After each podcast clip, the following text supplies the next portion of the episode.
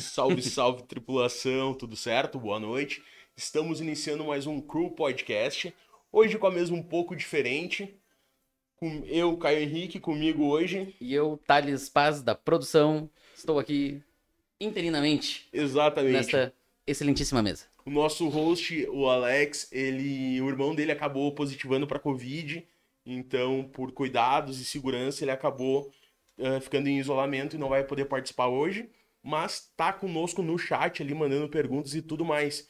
E se tu quiseres também mandar pergunta para nós, aproveita o chat, nosso Instagram também tem caixinha de pergunta, interaja, comente, faça o que quiser, Deixa mas o participe like, conosco, inscreva, né? faz, faz tudo que vai fazer. Exatamente. E nosso convidado de hoje é professor, o professor Humberto. Seja muito bem-vindo, muito obrigado por aceitar o convite. Nada, cara. Eu que agradeço uh, o convite de vocês aí. Como a gente estava falando ali em off, a gente tem que incentivar também a galera que está tentando entrar nesse mundo aí. E aqui da nossa região, né? Então a gente é vizinho aí e surgiu o convite. Então eu prontamente atendi até para a gente poder bater esse papo. Acho que tem bastante coisa interessante para a gente conversar. Top, muito grato. E antes da gente iniciar o papo, então, vamos agradecer os nossos patrocinadores, né? Isso aí, eu, agora, agora vai pra mim, né? É assim Exato. que funciona o podcast. Isso aí. Agradecer primeiramente ao nosso apoiador principal aí, a WebSul, que nos fornece esse ótimo espaço, uma ótima conexão de internet para a gente conseguir fazer um podcast de qualidade para vocês. E também as pizzas de família, pizzas broto de 15 centímetros. Exatamente. 15 centímetros a partir de 6 reais, uma delícia. Além delas, Temos as camisetas da Vibratons, camiseteria, que são camisetas de anime, banda, ah, séries, filmes, só camiseta top que fica lá no Mega Feirão. Então, se tu quer achar uma camiseta que até hoje tu não encontrou, com certeza vai na Vibratons Camiseteria, lá no Mega Feirão que tu vai encontrar. Os caras são top, as camisetas mais top ainda. Isso aí, né? isso aí, acho que foi. Foi Exato. todo mundo? Fechou. Acho que foi todo mundo. Pô, Humberto, então, né, mais uma vez, muito obrigado. E, cara, ah, como é que iniciou essa tua ah, vida na questão de se tornar professor? Sempre foi um sonho? Porque ser professora hoje é mais um, uma dedicação pessoal do que de questão financeira, né? Então, o que, que te fez levar o rumo da vida para ser professor? Cara, eu decidi ser professor para ganhar grana. eu, tô, eu tô brincando, mas na verdade, assim, é, por que eu tô falando isso? Porque eu não tinha o sonho de ser professor, na verdade, não. E eu, como a maior parte dos jovens que terminam o ensino médio, eu não fazia ideia do que eu queria fazer da minha vida. Eu, não fazia- eu queria curtir. Eu, com 17, 18 anos, eu queria curtir. Eu queria borrar o batom das meninas, eu queria sair na noite, enfim. Eu queria fazer isso. E para isso eu precisava de grana. E eu sempre fui de uma família meio ferrada de grana e era muito difícil. Então, a minha primeira opção não foi ser professor. Na época que eu tinha eh, 17 anos, que é mais ou menos quando a gente está entrando nesse mundo aí, tem que optar, né, fazer Sim. faculdade, eh, nós tinha aquela ilusão de que a... o futuro era a internet, a informática e tal, e era uma coisa que estava muito começando. Eu sou um senhor idoso, né? Então, assim, faz tempo. Mas, assim, então eu decidi que, pô, isso é o futuro, eu vou fazer ah, sistemas de informação. Na Ah, verdade, meu para fazer A gente caiu nessa. Claro, cara. Mas não é. Aí tu pensa, cara, eu era um cara que conhecia do computador ali o Windows, Sim. o Word e tal, e aí caí num curso de. Desse que é um curso de programação, pra quem não sabe, é um curso que é pra programar, caí lá em Torres na época. Cara, eu tava um peixe fora d'água.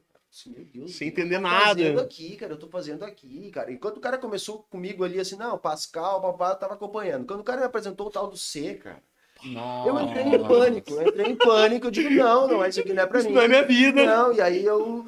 Só que eu tava na época muito ferrado, o mercado de trabalho já era ferrado que nem é hoje. E assim, minha mãe é professora, ah, aposentada hoje em dia, mas a minha avó era professora.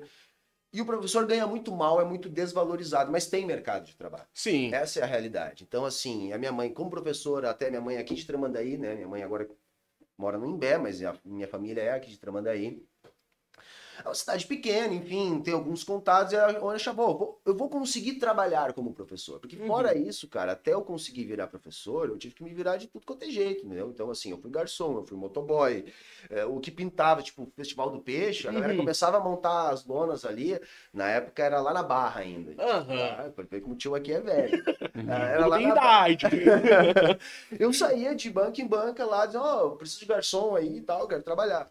Então o lance era ganhar a grana. E eu, quando comecei minha faculdade aí, que eu troquei de, de análise de sistema para licenciatura em História, que eu sou graduado hoje em dia, é, eu já no quinto semestre, quando eu iniciei o quinto semestre, eu comecei a dar aula. Sim. Então, assim, eu conseguia aquilo que eu queria. E aí, claro, cara, assim, ó, pra quem era motoboy ou garçom da aula, tu consegue melhorar um pouquinho de vida, Claro. Claro. né?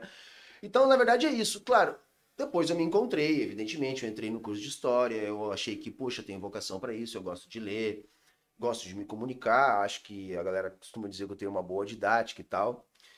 E acabou dando certo, assim. Eu ah, fiz minha vida como professor, hoje eu sou professor desde então. Isso foi 2005, eu comecei a dar aula. Ah, Bastante tempinho, tempo já, faz né? Tempinho, faz tempinho. Então, tipo, a história, tu escolheu ser professor de história por já curtir o tema?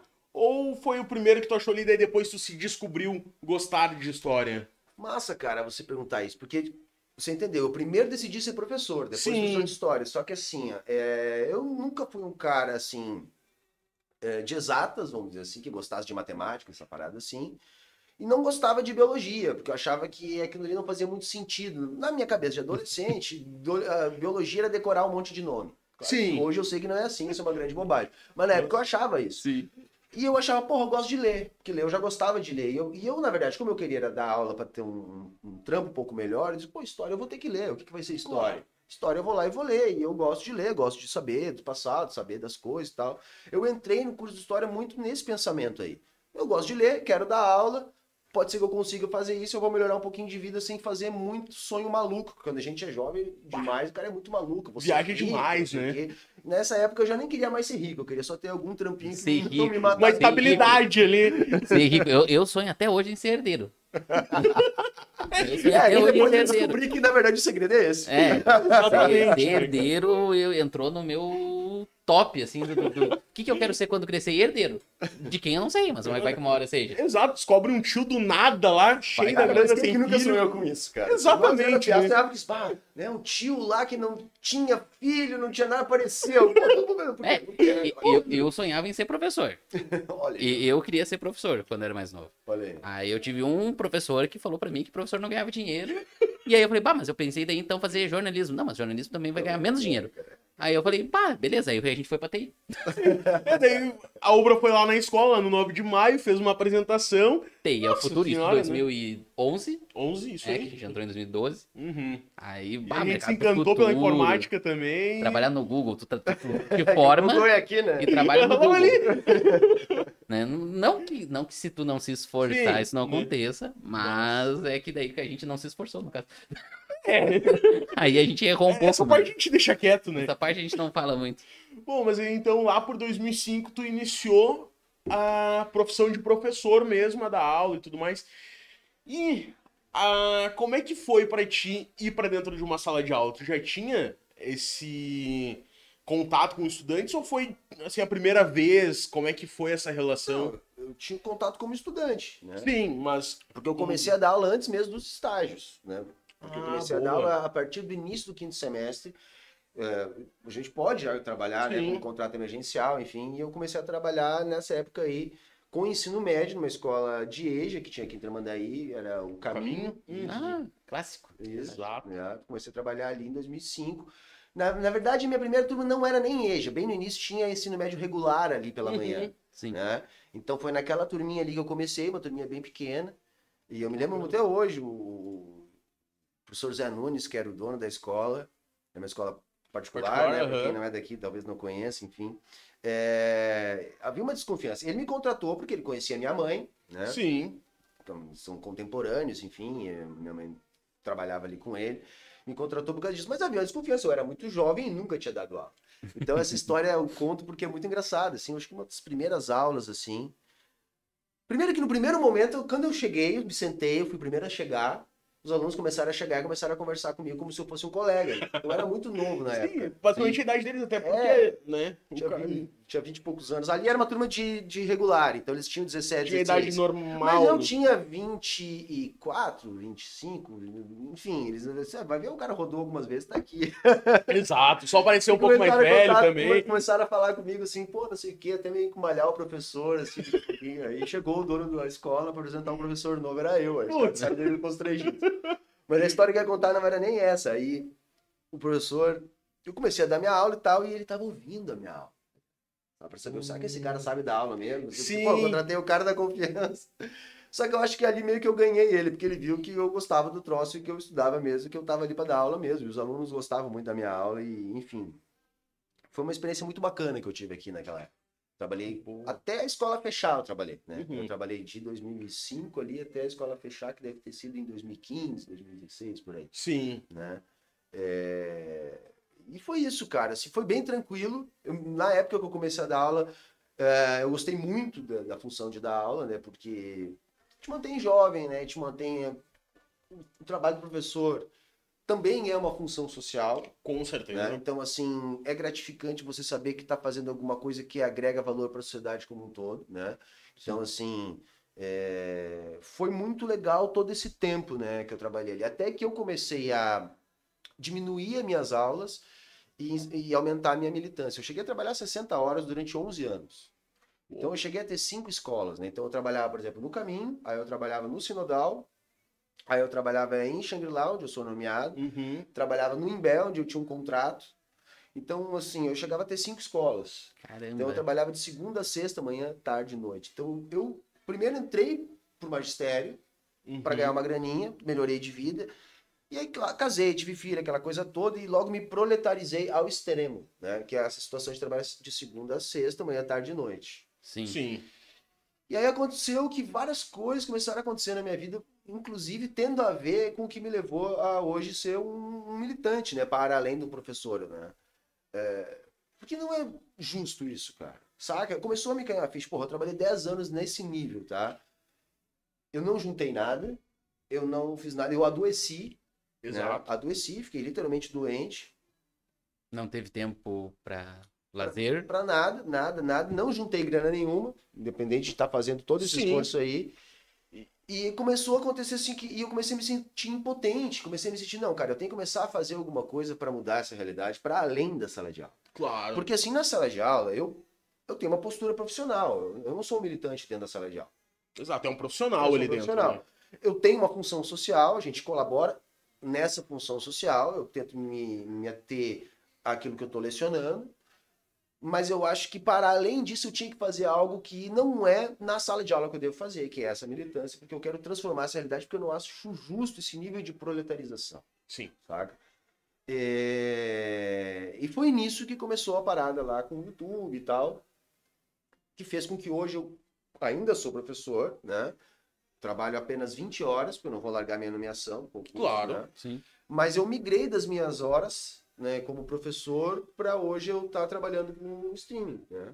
Ah, onde, eu, onde eu é, consigo me manter, evidentemente, a gente não ganha grana. Esse dia no outro Sim. podcast que eu tava participando, pá, mas tu tá ganhando grana na internet. Não, ganhar grana parece que o cara tá ganhando grana. Não, Exato, né? eu, tipo assim, eu não tô morrendo de fome. Menos pra comer tá dando, né? Mas assim, é, eu continuo dando aula, mas hoje eu, eu procuro também tocar junto essa militância, porque eu acho que a gente tem que construir caminhos para mudar essa realidade, saca? Porque é, a gente tem que ser ativo na mudança que a gente quer, saca? Sim. Porque senão a gente só senta, reclama no Twitter, faz alguma coisa assim. Isso é fácil, né? É. Ou, ou se não se conforma se alienando, assim, não, pra mim tá tudo bem, eu resolvi os meus problemas, e aí eu vou resolver os problemas do mundo com uma grade enorme na minha casa pra me sentir seguro. Que é o que a maior É. parte das pessoas faz. Entendeu? Exato. Tu te isola, né? Faz tua segurança e deu, né? E, e não, e não percebe que é, esses problemas vão continuar aumentando. E que Sim. de vez ou outra você vai ter que sair da segurança dos muros da tua casa. E você vai ser exposto a um risco de uma sociedade que está doente. Exatamente. Então, assim, é, para mim é muito importante a gente começar a travar essa batalha é, é, pelo entendimento de que a gente pode construir uma sociedade melhor. Então, assim, por isso que para além de- da, da sala de aula, eu senti essa necessidade, sabe? Que, que foi lá por 2015, 2016 Sim. que eu comecei com isso. Então, antes, tu não era militante, assim, não tinha esse envolvimento político. Não, não. Tua virada de chave foi realmente depois que tu viu, tu trabalhou, trabalhou, trabalhou, não conseguiu agregar nada financeiramente. E daí viu que a tua vida foi embora. E vi outras pessoas fazendo a mesma coisa. Vi, vi as pessoas acreditando eh, em falsas promessas que acabam levando as pessoas, muitas vezes, a defender coisas hoje que a gente está vendo que são absurdas. Saca? Eu, Sim. tenho, eu tenho dito uma coisa assim, eu não sei se eu vou conseguir ser claro agora, mas vamos lá, vou tentar assim. Desde que a gente nasce, a gente é ensinado assim, olha, cara, se tu fizer tudo certo, se tu trabalhar, se tu estudar, se tu for inovador, se tu for criativo, se tu for resiliente, as coisas vão acontecer para ti, Uhum. saca? E eu vejo muita gente fazendo rigorosamente tudo isso, acreditando nisso, e as coisas não acontecem para elas. Exato. E aí o que que acontece? Essa frustração faz com que a pessoa se encha de ódio, sabe? E começa a, a ter um radicalismo aceitando falsas soluções Uhum. para esse problema. Então aí emerge coisas como, por exemplo, essa onda neofascista que a gente está vendo no mundo inteiro. Entende por quê? Porque a pessoa não consegue compreender onde é que está o problema. Uhum. Porque ela foi, desde que nasceu, bombardeada a, a, a crer que era só fazer aquilo ali que ela fez. E a coisa não aconteceu. Só seguir um manualzinho. É, Só que era o caminho não é pro assim, sucesso, cara. aquilo ali, que no fim o sucesso nunca chega, né? É, eu- às vezes chega para uns, não chega para outros, mas assim, os critérios que vão determinar o sucesso não são só o teu empenho. O teu empenho é parte do processo. Exato. Entendeu? Não quero dizer que você não tenha que se empenhar, por Sim. favor, né? Se você que está nos assistindo, não é isso. Né? Se para quem luta tá muito difícil, para quem não luta, nós damos Ah, ferrado. não, daí, Mas o que né? eu tô querendo dizer é que a luta não é a garantia. Uhum. Entendeu? E, e aí a gente tem que pensar assim, pô, é, a gente tem condições enquanto sociedade de se organizar de uma maneira melhor. Exato. Só que a gente tem que se, se desprender é, das falsas respostas, saca? E que pra mim tá nesse individualismo extremo. Porque, cara, nós não vamos sair dessa situação sozinhos. Sim. Nós vamos ter que do outro, construir né? uma, nós vamos ter que construir uma outra forma de se organizar. Eu penso assim, eu sou professor de história. Sim. E o que, que eu aprendi ao longo da minha ah, vida como professor de história? A sociedade ela não tem uma forma natural de se organizar. Por exemplo, essa forma que a gente vive hoje, ela não é natural, ela é a forma da nossa época de se organizar. Sim. Então, o que, que eu quero dizer? Nós já tivemos muitas outras formas de se organizar. Então, o que, que não impede da gente construir uma forma mais racional de, de se organizar? Porque eu não acho racional, tá? Essa forma onde a gente joga um monte de comida fora, enquanto a gente tem gente passando fome. Enquanto Sim. tem um monte de casa vazia aqui na cidade e um monte de gente embaixo da ponte. Eu não acho isso Nossa. racional. Então a gente. Então veja, não é mais eu uma vou, questão de eu vou escassez. descer pra pegar os. Do portinho lá. portinho. Top. E já volto pra aula. Pra aula. Exato. Cara, me corta, cara. Que eu Não, falo não. Pra O que caramba, a gente quer é te ouvir, tá ligado? Eu falo demais, cara. Quando eu vejo. Isso que é bom. meu. Não, mas realmente, tipo, hoje a desigualdade é gigantesca, né, cara? Hoje tu vê a própria questão de acessos básicos que deveria ser ah, proveniente do Estado, a gente já não tem. Que nem, por exemplo, a farmácia municipal, tá? Isso não só aqui no nosso município, mas geral. Cara, não tem medicamento. E aí a pessoa que não tem dinheiro pra isso, como é que faz pra cuidar da sua saúde? Não tem um médico pra atender, né? É, Vai, é muito amplo hoje a desigualdade que a gente encontra. Cara, e assim. A desigualdade, assim. Tudo bem, ela, em alguma medida ela vai existir. O problema é as condições que produzem o aumento da desigualdade. Porque aí o que, que acontece hoje? Ah, é desigual, as pessoas são pobres coitadinhas, mas assim. É a pessoa que tem que se virar. Sim. Saca? Então, assim, se joga a culpa nas pessoas e não consegue compreender as estruturas, as estruturas desiguais na hora de organizar a disputa. Eu não imagino que a gente possa eliminar a desigualdade, mas eu imagino que a gente possa eliminar as condições desiguais de disputa, por exemplo. Tu entende? Porque, assim, é, eu trabalhei muito tempo com escola particular. né, Sim. cara? E eu notava que por mais que eu quisesse dar a mesma aula, eu conseguia render muito mais na escola particular do que na escola pública. Por quê? por causa das condições materiais que os alunos tinham em casa, Uhum. que refletia na aprendizagem deles. Então veja, por exemplo, o aluno da escola pública geralmente ele não tem como assim todas as férias viajar para a Europa, conhecer outros lugares, conhecer museus, etc. Ele não vai ter, é, por exemplo, acesso a um curso de inglês desde jovem, ele não vai ter acesso a clube, ele não vai ter acesso a livros, né? Ele não vai ter acesso a, a uma série de coisas que um, um jovem de uma família de, de classe média, classe média alta, vai ter acesso. Isso vai refletir ah, nas pontes, nas construções que aquele aluno pode ter. Porque, por exemplo, o aluno, às vezes, ele vai ter muita dificuldade porque ele tem que, por exemplo, estar trabalhando, conciliando o seu trabalho com a escola. Enquanto que o outro aluno, não, ele vai estar conciliando o trabalho com a, a- o cursinho de inglês, a escolinha de futebol, saca? Então, assim, na verdade, não há uma desigualdade de capacidade das crianças, mas há uma Sim. desigualdade de oportunidades para que essas crianças possam Valeu. é, produzir mais. Aí, cara, Eu valeu. acho que até a própria questão da fome também, né? Outra instituição, claro, com certeza, Porque cara. o estudante que tá lá, que ele vai numa escola particular, ele não tem aquele problema de perder a atenção porque a barriga tá roncando, de não saber se vai ter o que comer quando chegar em casa. E dentro da escola pública, isso é uma realidade muito grande, né? Não é um ou dois estudantes que tu vê A gente- passando por isso. A gente viu, cara, na, na, na, na pandemia, com a questão das aulas remotas, é, brutalmente o aumento da fome.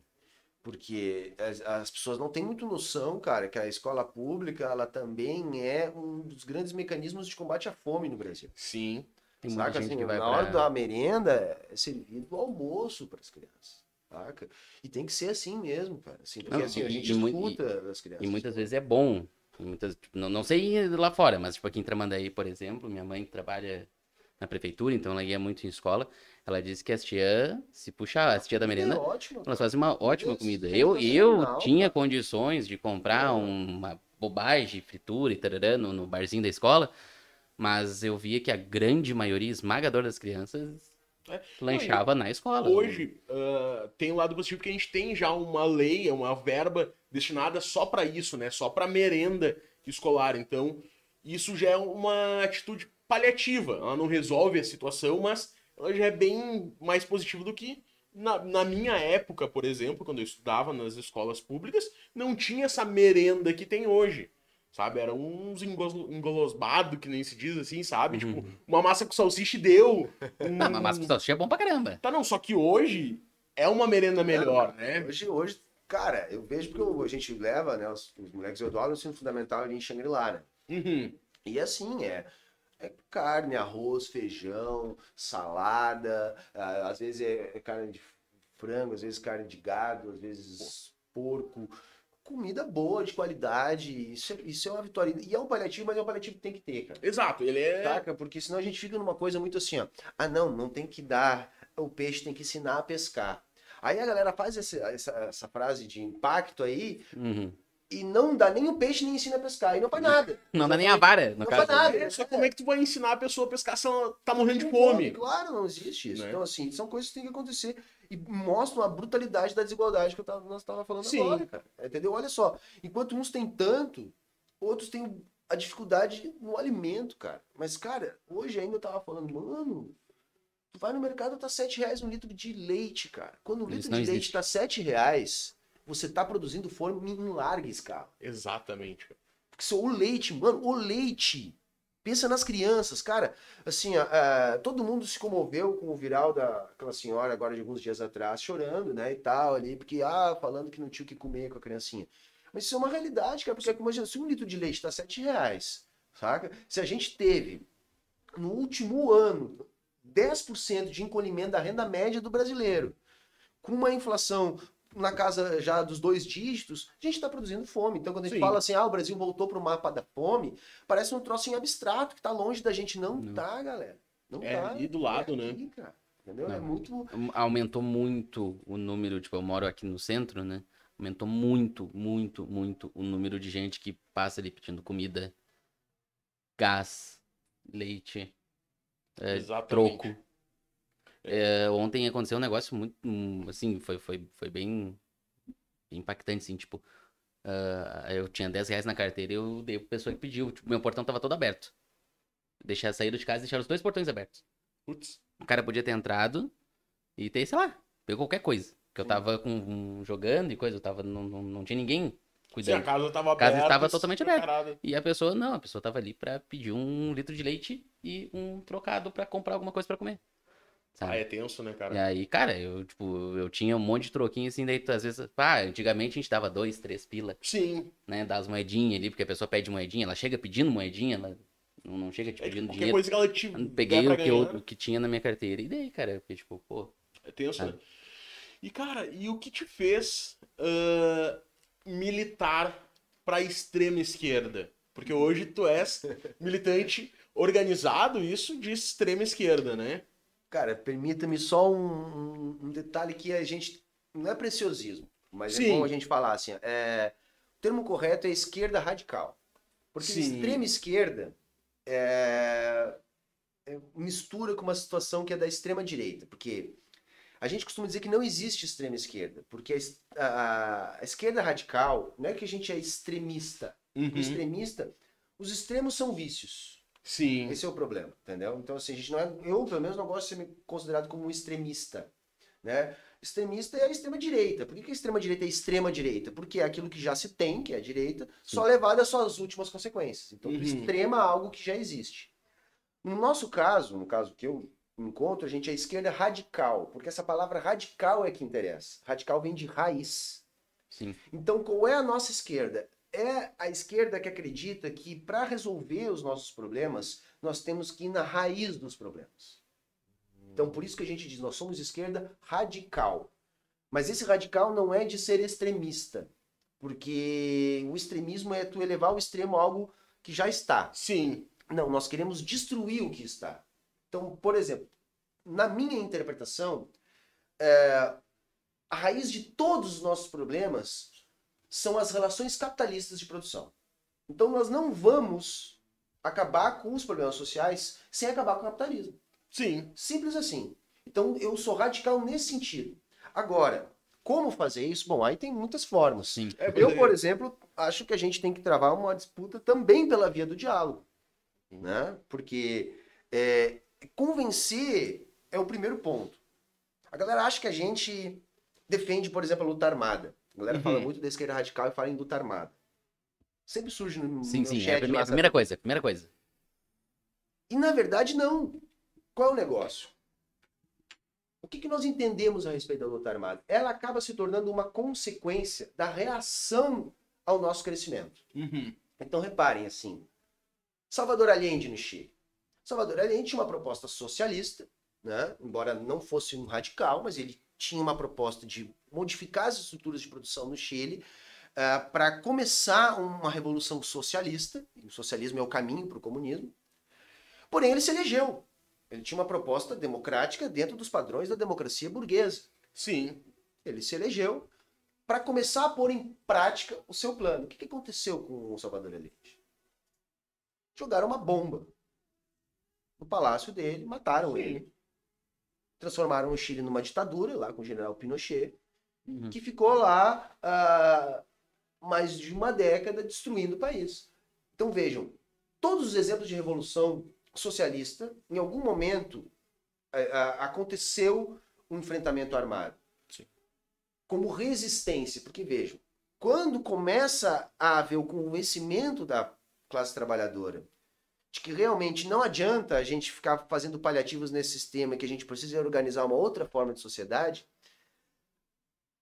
os donos do poder reagem a isso. Uhum. E eles reagem com violência. E aí não tem outro jeito. Como é que você vai enfrentar as armas? Com rosas? É difícil, né?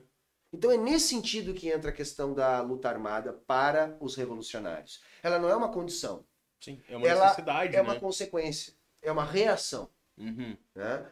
Eu, por exemplo, não. Eu, eu não. eu não acredito que, por exemplo, agora a gente deva pautar esse tipo de coisa. Não, nós estamos num momento de combater a criminalização do comunismo. Ou seja, a galera não sabe o que é, não Exato. conhece e tem uma visão deturpada. Então, assim, quem sabe vamos conversar? Vamos fazer entender primeiro o que é. Bom, e aí depois a gente vai vendo. Ah, eu sei que lá na frente vai haver uma reação. Mas Sim. aí é outro papo. Eu não quero, não quero pensar nisso, porque uma coisa que nós somos também é materialistas. Então a gente não bota na realidade os nossos anseios. A gente olha para a realidade e tenta extrair dela o que tem ali para entender o que a gente precisa fazer. Claro. Então nós temos um momento que é um momento, por exemplo, de uma ofensiva burguesa no Brasil, violentíssima, tá? que começou ali por volta de 2013, se agravou em 2015 e 2016 e continua até hoje. Uhum. Essa ofensiva burguesa ela tinha uma função muito clara. Reconfigurar as relações de trabalho no Brasil. O Brasil, 2014, 2013, estava com taxas de desemprego ali em coisa de 5%. Uhum. 5%, cara, para os economistas liberais, esses que escrevem nos livros que se lê nas faculdades aí, eles chamam de pleno emprego. Eu discordo, mas eles chamam de pleno emprego. Se você vai para uma faculdade de economia, eles vão dizer que 5% de desemprego é pleno emprego. Por que, que eles chamam de pleno emprego? Porque quando você tem 5% de, de desemprego, começa a haver um crescimento do poder político da classe trabalhadora. O desemprego está muito baixo. Uhum. Então o poder de barganha do trabalhador com o empregador aumenta. Sim. Ainda mais no Brasil, que são 200 e poucos milhões de pessoas, então 5% é, Né? é, é pouco comparado ao muito. Outra, você tem que falar que 5% é da população economicamente ativa, em condições de trabalhar e querendo trabalhar, que é o que entra no cálculo desses 5%. Né? Então, desalentados não entram, crianças não entram. Ah, sim, sim. Idosos, Tá. nada, nada. nada, né? aposentado Não não, en- entra. não entra- aqueles. Mas, então o que, que acontece? Quando você tem baixo desemprego, começa a pressionar os salários para cima e Sim. o poder político da classe trabalhadora aumenta. Uhum. É, então a classe trabalhadora começa a exigir mais, mais direitos, mais coisas, e isso provoca a, necessariamente uma alteração na correlação de forças políticas. É nesse sentido que a gente vai ter essa ofensiva da burguesia, é, que começou lá em 2015, 2016. Primeiro, é, criando um caos político no Brasil, que agravou uma crise econômica. Né? Já havia uma crise, houve algumas Sim. barberagens do governo. Essa crise foi potencializada pela crise política e se desestabilizou um governo que era um governo de centro-esquerda, né, bem moderado, para o meu gosto, mas que tinha alguns compromissos que o impediam de fazer aquilo que os grandes agentes de mercado queriam. Uhum. Que coisas são essas, concretamente, para quem está nos assistindo entender? As coisas que eles conseguiram fazer depois de 2016. Eles impuseram uma reforma Reforma. trabalhista, uma reforma da Previdência, um teto de gastos. Essas três coisas somadas, elas reconfiguraram as relações de trabalho no Brasil. Sim. O desemprego saltou de 5, 6. Claro que lá em 2015 já estava em 10 por causa da crise, mas enfim. Sim. Aquele desemprego fora da crise, que era em 5, 6, que se tinha em 2012, 2011, saltou para 10 e nunca mais caiu. Houve uma reconfiguração do mercado de trabalho, então houve uma diminuição brusca do emprego com carteira assinada, Sim. que é aquele emprego mais seguro. Crescimento de aplicativo, Crescimento do emprego ah, autônomo. Precarizado, né? Então, por que, que a gente tem? A gente tem hoje no Brasil um quadro maluco. Se a gente pegar. A taxa de desemprego caiu nos últimos meses de 13 para 10, mas houve um- uma queda da renda e dos trabalhadores empregados, tá? 30% do total dos trabalhadores empregados recebem menos do que o necessário para se manter. Então você teve um puta de um achatamento da renda. Só que isso é uma coisa maluca, porque o próprio empresariado, que eu digo sim, pequeno burguês, que é aquele empresariado pequeno, que não Uhum. é o rico, é o dono da pequena empresa, que é um trabalhador que nem nós. Uhum. Tá, Às vezes um pouquinho melhor, mas é um trabalhador que nem nós. Esse cara também está sofrendo no Brasil nesse momento. Porque só tá bom para quem é muito rico.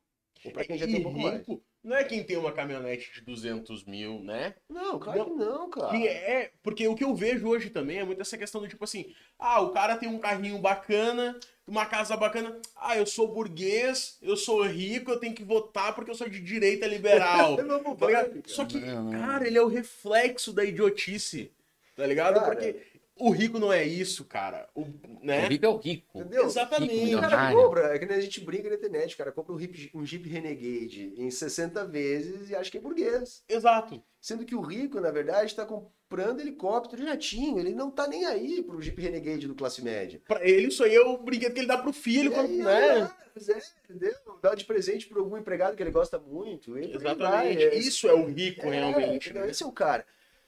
Só que assim, cara, ah, o que aconteceu é que essa galera rica de verdade, por isso que isso aconteceu no Brasil, tá? Essa galera rica de verdade não é o cara que tem, às vezes, um, um- um negócio na cidade que é um negócio tido como um, um bom negócio, que o cara deixa o cara bem de vida. O rico de verdade é o cara que está trabalhando com exportação, que está trabalhando Sim. com o mercado financeiro, né? É, que está trabalhando, sei lá, com minério de ferro, que está trabalhando com É o Shark soja. Tank, que tem um monte de Uhum. empresa, investe em outras empresas e compra empresa. Isso, E... um cara, isso, um grande. Um cara que esses, eles são hubs de grandes empresas, eles vão Isso. comprando, né? Qual é o negócio, cara? Esses caras, eles estão se lixando pro nosso mercado interno. Então qual é o negócio? Se você aumenta o desemprego e derruba a renda, como aconteceu ali, você reduz a demanda, tá? Vamos falar um pouco de economias Uhum. aqui. Então, assim, a, a galera comprando, porque o pobre tem grana, o pobre gasta. Essa Sim. é a jogada. Movimenta toda a economia. Se você tira a grana do pobre, tem menos grana sendo movimentada na O economia pobre não vai pra Disney, né? todo mundo começa a vender menos. Saca? O cara do mercadinho vende menos, o cara da lojinha de roupa vende menos, o cara da, da lojinha de carro vende menos, todo mundo vai vendendo menos. Aí tu pensa, pô, isso é ruim pra economia então. Cara, é que quem manda de fato na economia não é o cara da lojinha de roupa, da, da padaria, do mercadinho, da lojinha de carro. Sim. É o cara que exporta minério de ferro, que. que, que O agro, né? o agro, ou o cara que está no, no grande mercado financeiro. Para esses caras, eles não estão nem aí para o nosso mercado interno. E o que, que eles querem? Eles querem mão de obra barata né? e poder político. Sim. Então, como é que tu aumenta o poder político da, da classe dominante? Tu aumenta o desemprego e diminui a renda. E aí esses caras vão dizer, tá, mas o mercado interno vai implodir. Dane-se, cara, porque eu não tô nem aí pro mercado interno, eu vou vender soja pra China, eu vou vender Sim. minério de ferro para os Estados Unidos e eu vou estar seguro lá nos títulos da dívida, no rentismo, ou eu vou estar na bolsa, ou eu vou estar numa coisa desse, desse tipo. Não, eu tava passando pelos comentários aqui falaram que a minha voz parece a voz do Kim Kataguiri, cara. Bah, eu bah, tô- agora tô mal. Agora tô mal, né? Melhor Mal na até vida. Agora qualificar tô ela aí, alguma coisa assim, hein? Ah, é. E, cara, ah, essa questão também envolve muito o fator daí de conseguir desvalorizar a própria moeda, né? E tu conseguindo fazer a tua moeda desvalorizar, obviamente quem trabalha com exportação lucra muito mais. Que eu ah, vejo que tu consegue ver estruturalmente hoje dentro do governo uma política econômica de desvalorização do real.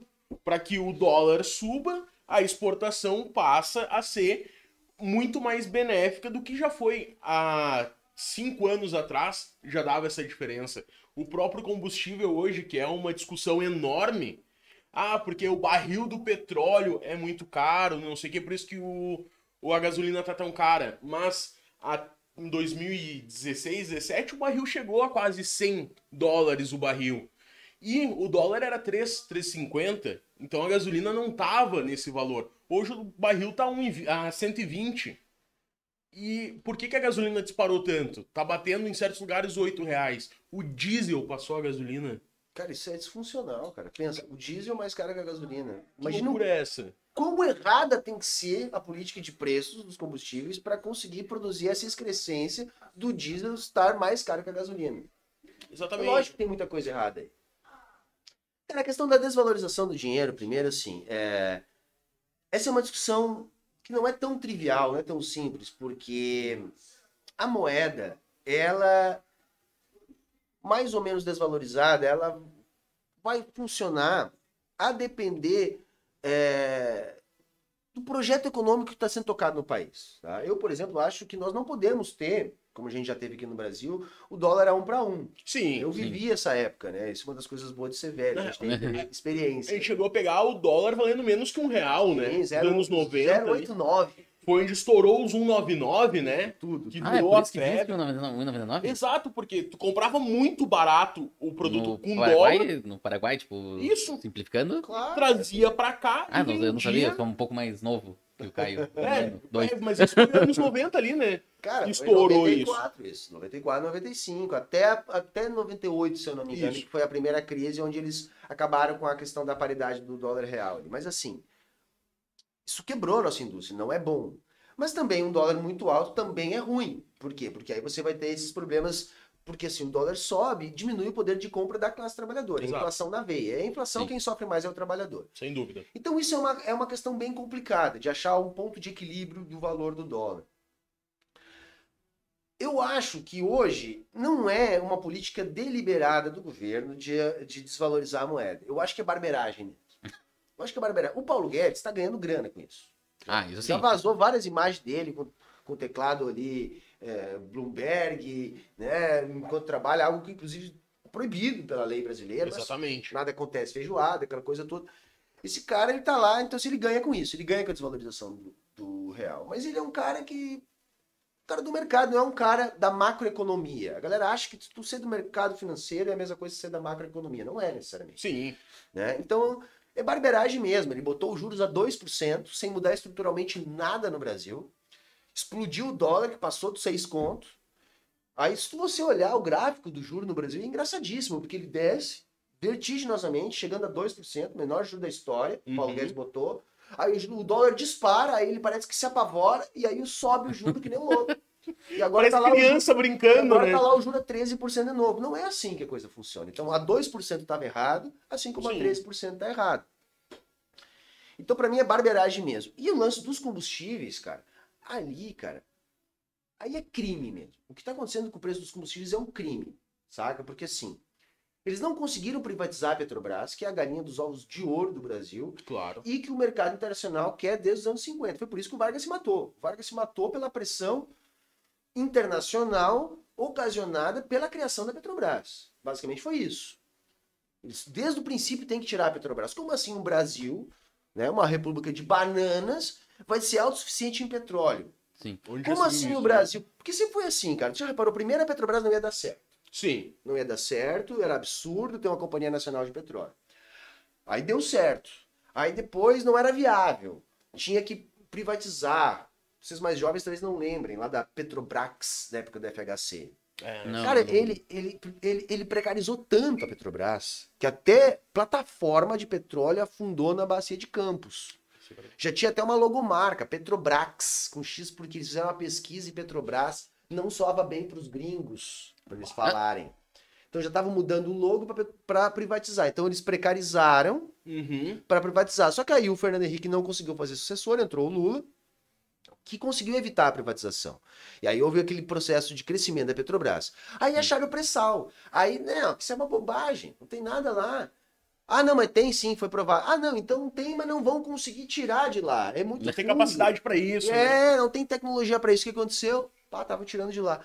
Como assim o Brasil, uma república de bananas, vai ter a maior reserva de petróleo do mundo, vai estar desenvolvendo tecnologia própria, de ponta, para extrair isso de lá? Como assim? Isso não pode, cara. Não pode. Então o que, que eles fizeram? Eles criaram, isso foi lá com o Temer, uma política de preços da Petrobras que faz como se o Brasil não fosse um produtor de petróleo, fosse um importador de petróleo. Isso não faz sentido nenhum. Não faz Tipo sentido assim, nenhum. Eu não entendo de economia, assim, nunca parei pra ler coisa. Cara, Mas desde que eu descobri, descobri, tipo, vejo o pessoal falando que o Brasil eh, extrai petróleo. Aí faz, tipo, sei lá, refina, não sei o quê. Aí manda pra fora. Aí depois compra de volta. É, eu Não, sei- não, eu- não, não que seja necessariamente essa ordem, mas é o que acaba acontecendo. Se eu tiver errado, por favor, me corrija. Mas, eh, se eu não me engano, hoje nós temos 13 refinarias, né? Ah, eu 13 ou não sei o 14. nu- o número certo, mas Sim, nós mas- estamos diminuindo vertiginosamente Isso. nossa capacidade de refino. E Isso daí- tem dado, é metade já. 98% do nosso petróleo não pode ser refinado para gasolina, Pra- Sim, né? Porque Sim. ele é um petróleo mais grosso. Por isso que daí ele é utilizado mais para borracha, essas Sim. coisas, e aí exportado para esse mercado e comprado do exterior o petróleo de combustível, que daí é utilizado para fazer o combustível, que daí as nossas refinarias não têm tecnologia para refinar isso. Então, É, mas acontece assim, ó, tem como solucionar isso investindo em tecnologia de Exatamente. refino. Em tecnologia de refino. Ah, porque o que está acontecendo hoje é assim, o Brasil, ele está praticando um preço que é um preço de importação. Tá? É um preço de importação que é praticado pelos países importadores de petróleo, ele está praticando na bomba. uhum, Então, cada vez que oscila o preço, ele tem que oscilar também, porque Sim. isso foi escolhido. Só que acontece o seguinte, cara. Nós poderíamos fazer o que qualquer país produtor de petróleo faz, que é calcular o preço dos nossos combustíveis através de um custo mais margem. Então, a gente, olha, o custo de produção do petróleo, da gasolina, uhum, mais uma margem de lucro para a Petrobras. sim. Isso seria razoável. Porque Você, ah, você Sim. falou, não entendo, mas não precisa entender, cara. Não, assim, é- não, isso aí sim, aí é, né, é, se é nós mais pegar dois. lá quem tá produzindo aqui, como é que é o nome do patrocinador aqui pra mim fazer É jabá? o Porto Imbé. O O Porto. bar. Então, se pegar o Porto Bar lá pra fazer a sua ah, polentinha aqui pra nós, ele faz o básico, ele vai calcular o custo de produzir isso aqui e vai calcular uma margem de lucro e vai comparar no mercado um preço que ele consiga vender. Sim. Ele não vai botar muito alto, senão ele não vai vender. E não, mas botar se, por pra não exemplo, perder. ele não pode botar um custo inferior ao custo de produzir, porque senão ele vai perder. Sim. Sim. Então ele calcula como? Ele bota um custo mais uma margem. Quem, quem sabe a Petrobras faz a mesma coisa, cara? É, é, é o que custo, faria, é o que mas- faria lógica. É, né? quem Porque sabe esse fazer a mesma coisa, é cara? Olhando esses dados da Petrobras também, porque, tipo, é um emaranhado de informações que o cara tem, né? Hoje a Petrobras, ela tá na casa de 50 bilhões, se não me engano, na dívida dela. Ela, em 2010, tava em 60 e alguma coisa, a dívida. Aí se utilizou um pouco esse formato de adquirir o preço para si e tentar controlar o preço interno, sem ir pro, pro internacional. Chegou em 2015, se eu não me engano, na casa de 120 bi a dívida em que a Petrobras estava. Aí foi onde entrou esse negócio de então pegar e fazer o preço ser ah, a nível internacional e tudo mais. E a margem de lucro hoje da Petrobras, ela é a mais cara do mundo, é a mais alta do mundo. Ela está em 30%. A segunda mais alta é 11%. Mais que o dobro da segunda. Mas aí tem uma questão, cara, que é assim, ó. Todas as grandes empresas do mundo, todas elas, trabalham com um grande nível de endividamento. Uhum. Porque como é que funciona? Isso é outra coisa que, que- a galera não sabe. Mas o mega empresário, ele não amplia o seu patrimônio, ampliando os seus negócios, através da poupança. Sim. Então, assim, para Petrobras construir uma plataforma de petróleo, ela não pega do dinheiro que ela guardou. Ela Exato. usa crédito. E é assim que funciona no mundo todo com todas as grandes empresas. Então, se você pegar todas, se você pegar as dívidas de todas as grandes empresas, sobretudo aquelas que dependem de mais capital físico, de muitas máquinas, muitas coisas pesadas, elas trabalham com nível de endividamento muito alto. Esse é o primeiro ponto. Isso por si só não quer dizer que a Petrobras estava mal. A questão do aumento do endividamento tem uma outra questão que é o seguinte: esses níveis de dívida, é, eles são muitas vezes relacionados com o valor de mercado da empresa. Sim. Então, por exemplo, assim, você tem ali no balanço das empresas, né, o- o- um, um determinado conjunto de ativos e um determinado conjunto do- dos seus passivos, que são as suas dívidas.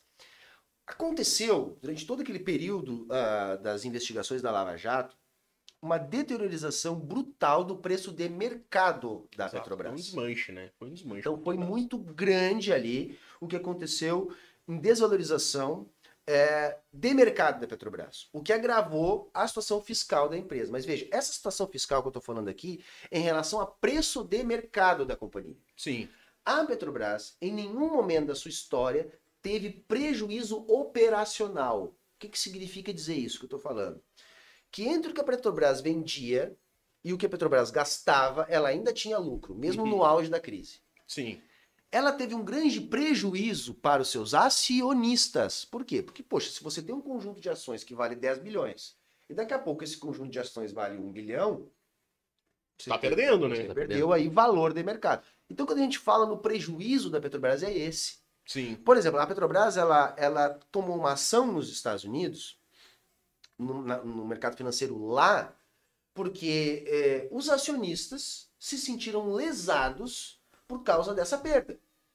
né? Então, o que, que basicamente eh, o Conselho Monetário ah, ah, dos Estados Unidos lá fez? Disse, olha, houve uma falcatrua política na Petrobras que lesou quem comprou as ações. Uhum. E aí multou a empresa. Sim. Por que, que eu tô falando isso? Porque às vezes a galera que, que tá um pouco desavisada acha assim, ah, porque a Petrobras estava quebrada. Uhum. Cara, isso é falso, mano. É igual a história do certeza. Correios. Isso é falso, mano. Não, Correios, não. né? Não teve um prejuízo assim. Não quer dizer que nós estava subsidiando a gasolina e por isso que a gasolina era barata. Veja, havia um subsídio, sim. Sim. Só que esse subsídio ele era pago com a rentabilidade da própria Petrobras. Eu hoje defendo, por exemplo, que se faça alguma coisa nesse sentido. Porque agora a galera tá viajando, falando de ICMS, cortando ICMS, Ah, arriscando sim. quebrar Que os estados. É uma isso, loucura. cara. E aí o que acontece? É muito simples. Olha, nós temos condições de ter um lucro na Petrobras e, através desse lucro, subsidiar a, a- as oscilações bruscas de preço no- no- nos combustíveis. Porque não é razoável, cara. Sabe, é disfuncional para a economia, mesmo para. é, é, eu não estou nem falando numa perspectiva socialista, vamos falar numa Uhum. perspectiva capitalista. Uhum. Pensa que você tem uma transportadora, cara. Como é que você vai calcular os seus custos se o preço do diesel sobe toda a semana? Não, Você não tem. Inviável, né? Você não tem previsibilidade nenhuma. Então é disfuncional para o conjunto total da economia. E isso produz o quê? Inflação, produz o leite a sete contos. Sim. Não é só a gasolina, produz É tudo. tudo, exato. O que que é a carne hoje, o que que é o vegetal, é tudo, né, cara? Tá Tudo muito, cara. disparou. Mas, ah, comentou na questão socialismo, capitalismo ali. Deixa eu só fazer um adendo Claro, aqui. mano, mano. Ah, a Bieser Camargo, ele falou que a Petrobras já tem refinaria que processa nosso petróleo, mas ela foi ou está para ser privatizada. Ele mandou aqui. É, existe uma tentativa né? do governo Existe- gigantesca disso. Ele disse que vinham no Vira Casacas, deve ser algum jornal, algum canal, né? Que Uhum. uma pessoa da Petrobras falou sobre essa questão, né? Aí te- teve uma galera ali até antes nos comentários. Ah, Denner Lucas, ele disse que tu é o futuro deputado federal dele, que ele tem muito orgulho de ter nascido no Rio Grande do Sul para poder votar em ti. Nossa. Assim como o Lázaro Crepaldi também estava ali, ele disse que só não pode votar em ti porque mora em São Paulo. Putz. O que mais aqui? Ah, o Alex daí nos trouxe aqui informação sobre os dividendos do acionistas da Petrobras. A companhia divulgou seu resultado trimestral em maio, ah, com lucro líquido de 44 bilhões. Só um adendo que eu esqueci de falar agora. Por exemplo, você falou da redução da dívida, mas vejam, hoje toda essa lucratividade enorme da Petrobras está sendo transferida para dividendos. Sim, com certeza. Entendeu? É isso que é o negócio. Então, assim, é uma ilusão achar, não, foi recuperada a empresa. Não foi recuperada a empresa. A empresa continua muito mal, porque não há mais investimento em tecnologia e pesquisa. Saca? Cara, vamos falar aqui de Tramando. Mano, Uhum. Olha ali, eu conhecia, eu me criei aqui, eu conhecia muita gente que trabalhava embarcado, tá? É, em função do Teducci aqui, né? Ah, da, da, da função ali de ter que ir lá, conectar o mangote, etc. Então, aqui, pra galera que não é daqui, aqui em Tramandaí, tem os dutos da Petrobras, Isso. que é, descarregam, se eu não me engano, é nafta, né? Uhum. que vai para o gasoduto, que, enfim, sai do mar. E, e- então, assim, ó, a atividade ali empregava uma galera. Mano. Era Eu, eu, eu tive era- um tio que, que era mergulhador. E isso, muitos mergulhadores, cara, muitos mergulhadores.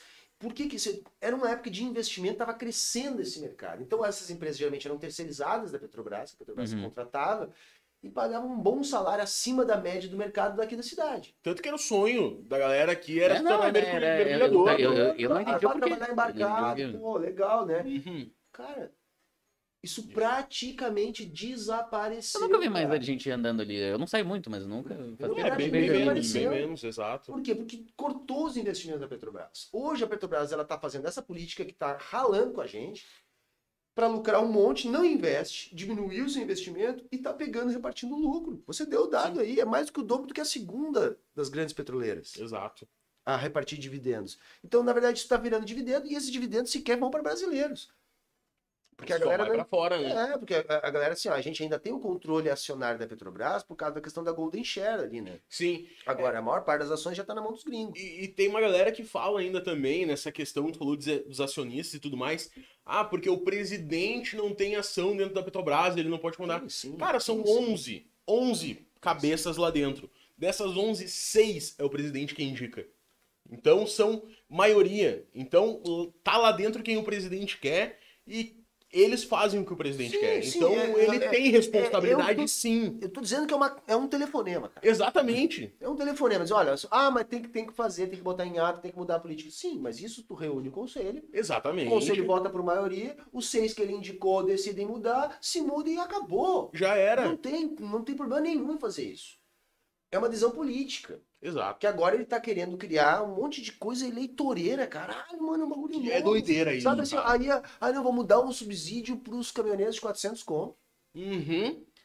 Os caminhoneiros que fizeram algazarra Exatamente. Ah, por Alguns, né? 20, Alguns, 30 não todos, não todos, não todos. Cara, Mas mas não é que aí, eu ia, te- eu ia dizer isso. O que, que É, não, não acontece? foi. Naquela época, tu existia caminhoneiro Vai, autônomo, que era o cara que ligava pra São Paulo, ah, tem carga aí, tem, tá, tô subindo com uma carga, passa numa outra empresa, desce com carga.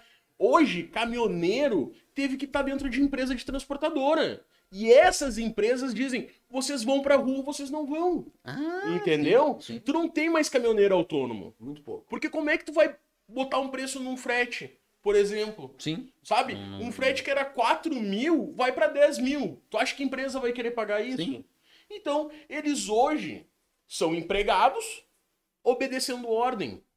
E o Entendi. dono da empresa é quem tá lucrando. É quem o Bolsonaro liga e diz, ó fulano, segura teus caminhoneiros aí. Ou ó fulano, bota pra rua os caminhoneiros. Sim. E pior, cara, com essa escalada do preço, o que tá sobrando ainda de caminhoneiro autônomo tá quebrando e tendo Exato. que vender o caminhão. Então os donos das transportadoras ainda estão tendo acesso à mão de obra ainda mais barato e um caminhão barato que o cara não conseguiu pagar o financiamento. Exato, eles vão lá, tiram o preço de banana, que nem preço de banana, mas dá pra que nem a banana, mas tá barato, né? Até a banana é complicado. É foda, cara. Mas o chat tem mais alguma coisa? ou- Não, o Alex trouxe mais algumas coisas. A Bieser Camargo, né, que falou ali sobre a questão da Petrobras, ele tem uma pergunta mais pro final, pra gente falar no. tocar no assunto de bitcoins e NFT. Bah, Esse aí, esse aí é bom. bah, esse é interessante isso bom. E o Alex tem uma pergunta também sobre ah, qual a opinião do professor Humberto Matos sobre a matriz do transporte brasileiro. Cara, o transporte brasileiro, cara, na verdade, assim, ó, é, é um dos nossos graves problemas de infraestrutura, né? Então, nós temos uma, uma rede ferroviária muito ruim, a gente não usa nem a metade do nosso, do nosso potencial hidroviário, as nossas cidades grandes não têm um trânsito caótico por falta de investimento em infraestrutura, então, nós tem metrô no Brasil né? Nem Sim. nas capitais direito. Muito mais, né? É, Então, assim. É, tipo, o Porto Alegre tem metrô, mas não é metrô por baixo. É o É trenzinho que reta, passa é, reto. é um que- metrô, é um trem urbano. É, É um não- trem urbano. Não é, ele não- ele não é Ajuda muito, né? mas não. Mas é totalmente insuficiente. Não Exato, é não, supre, perfeito. não supre nada a demanda Não, de Porto Alegre, E né, Porto cara? Alegre é uma cidade, para uma metrópole pequena. Sim, Exato. né? É exato. metrópole pequena. Então, assim, é, é uma das coisas que nós não vamos encontrar resposta sem é, mudar as relações de produção. Por quê? Porque a espontaneidade do mercado não criou infraestrutura de transporte funcional em nenhum lugar do mundo. Nenhum lugar do mundo. Onde é que a gente está vendo? Porque o primeiro mundo, que a galera gosta de chamar, é uma coisa.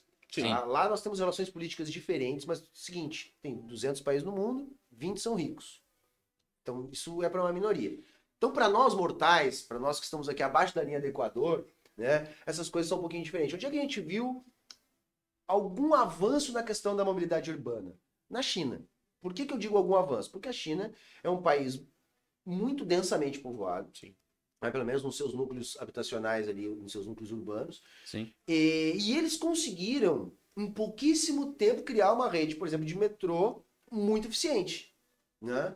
Ah, bom, mas por que, que isso aconteceu lá? Foi através da espontaneidade do mercado? Não, foi o Estado chinês produzindo isso. Sim. Então, tu tem um projeto de longo prazo ah, de desenvolvimento capitaneado pelo Estado.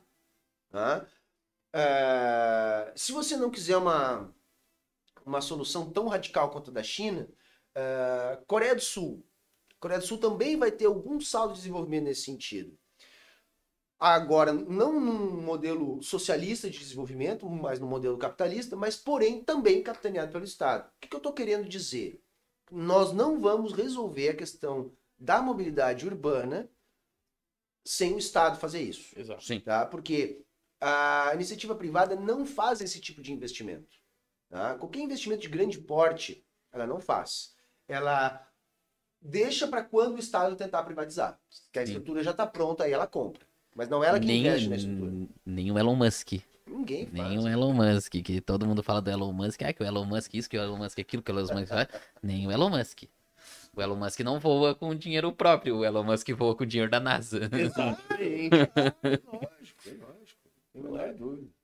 Hoje, isso tem uma, uma sociedade desenvolvida, ela dependeu do Estado pra ter isso, Em né? algum momento.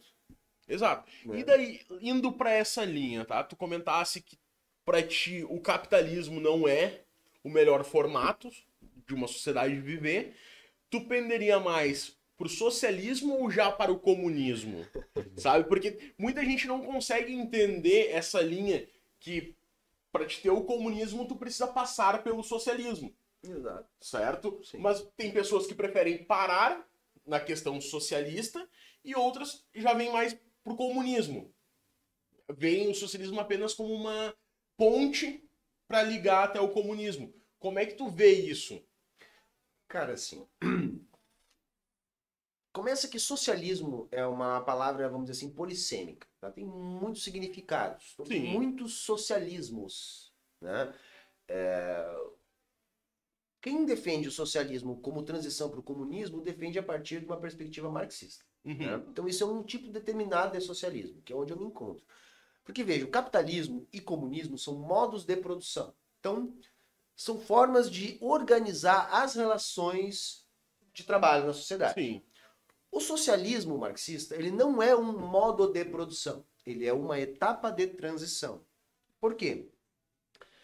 Porque você não tem como sair de relações capitalistas de produção para relações comunistas de produção eh, diretamente. Você tem que passar por uma transição. Por isso que a gente fala sempre em transição socialista. Uhum. tá? Então vejam, eu, por exemplo, sigo a linha leninista, que acha que a gente tem que assumir o controle do Estado enquanto classe trabalhadora organizada. Uhum. Então veja, a classe trabalhadora tem que se organizar, tomar consciência de classe Sim. e tomar o Estado.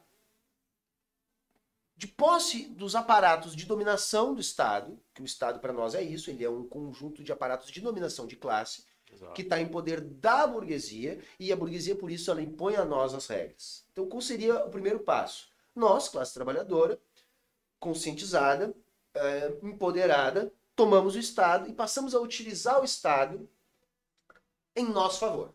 Uhum. Então, é- esse é o socialismo. O socialismo é o Estado capitaneado pela classe trabalhadora em seu favor. Fazendo o quê? Criando as condições para transformarmos as relações capitalistas de produção em relações socialistas de produção. Como é que se faz isso? Ah, interferindo na organização das relações de produção. Vou dar um exemplo. Na China, ah, a maior parte das terras agricultáveis, tá, elas não são submetidas ao mercado. Uhum. Então vejam, o camponês chinês, ele, é, quando submetido a esse tipo de organização do trabalho, ele não é o dono da terra. É como se fosse. Ele, tipo, arrenda ela. Ao contrário, é- ele é o arrendatário. Sim, Tipo isso. assim, a terra é do Estado, Uhum. mas ele usa a terra, é dele, ele lucra com a terra, ele pode inclusive ficar rico com a terra se ele quiser. Se ele conseguir fazer isso. Sim. Agora, o que ele vai produzir é demandado pelo Estado. O Estado diz assim: olha, nós estamos investindo agora é, em tal região, nós precisamos de tal coisa. Então, nós estamos comprando a produção de tal coisa. Uhum. Aí, então, você tem lá a terra, você vai produzir essa tal coisa e o Estado vai comprar de você. Então, o Estado ele começa a organizar, a direcionar a produção para onde ele quer. Por quê? Porque com o passar do tempo, você vai tirando a lógica de mercado das relações de produção, porque essa produção ela não está ali para atender ao mercado, ela está ali para atender um projeto de desenvolvimento. Sim. Por exemplo, uma região que quer ser desenvolvida, ah, que quer ser povoada, que quer ser urbanizada, que você precisa de matéria-prima, que você precisa de alimento, que você precisa de energia. Então o Estado vai organizando a produção. E é por isso que a galera vai analisar os dados da economia chinesa. Todo liberal gosta de fazer isso. Uhum. E aí ele olha isso e vai dizer assim: a China vai quebrar. A China vai quebrar amanhã. Porque não segue as regras do mercado.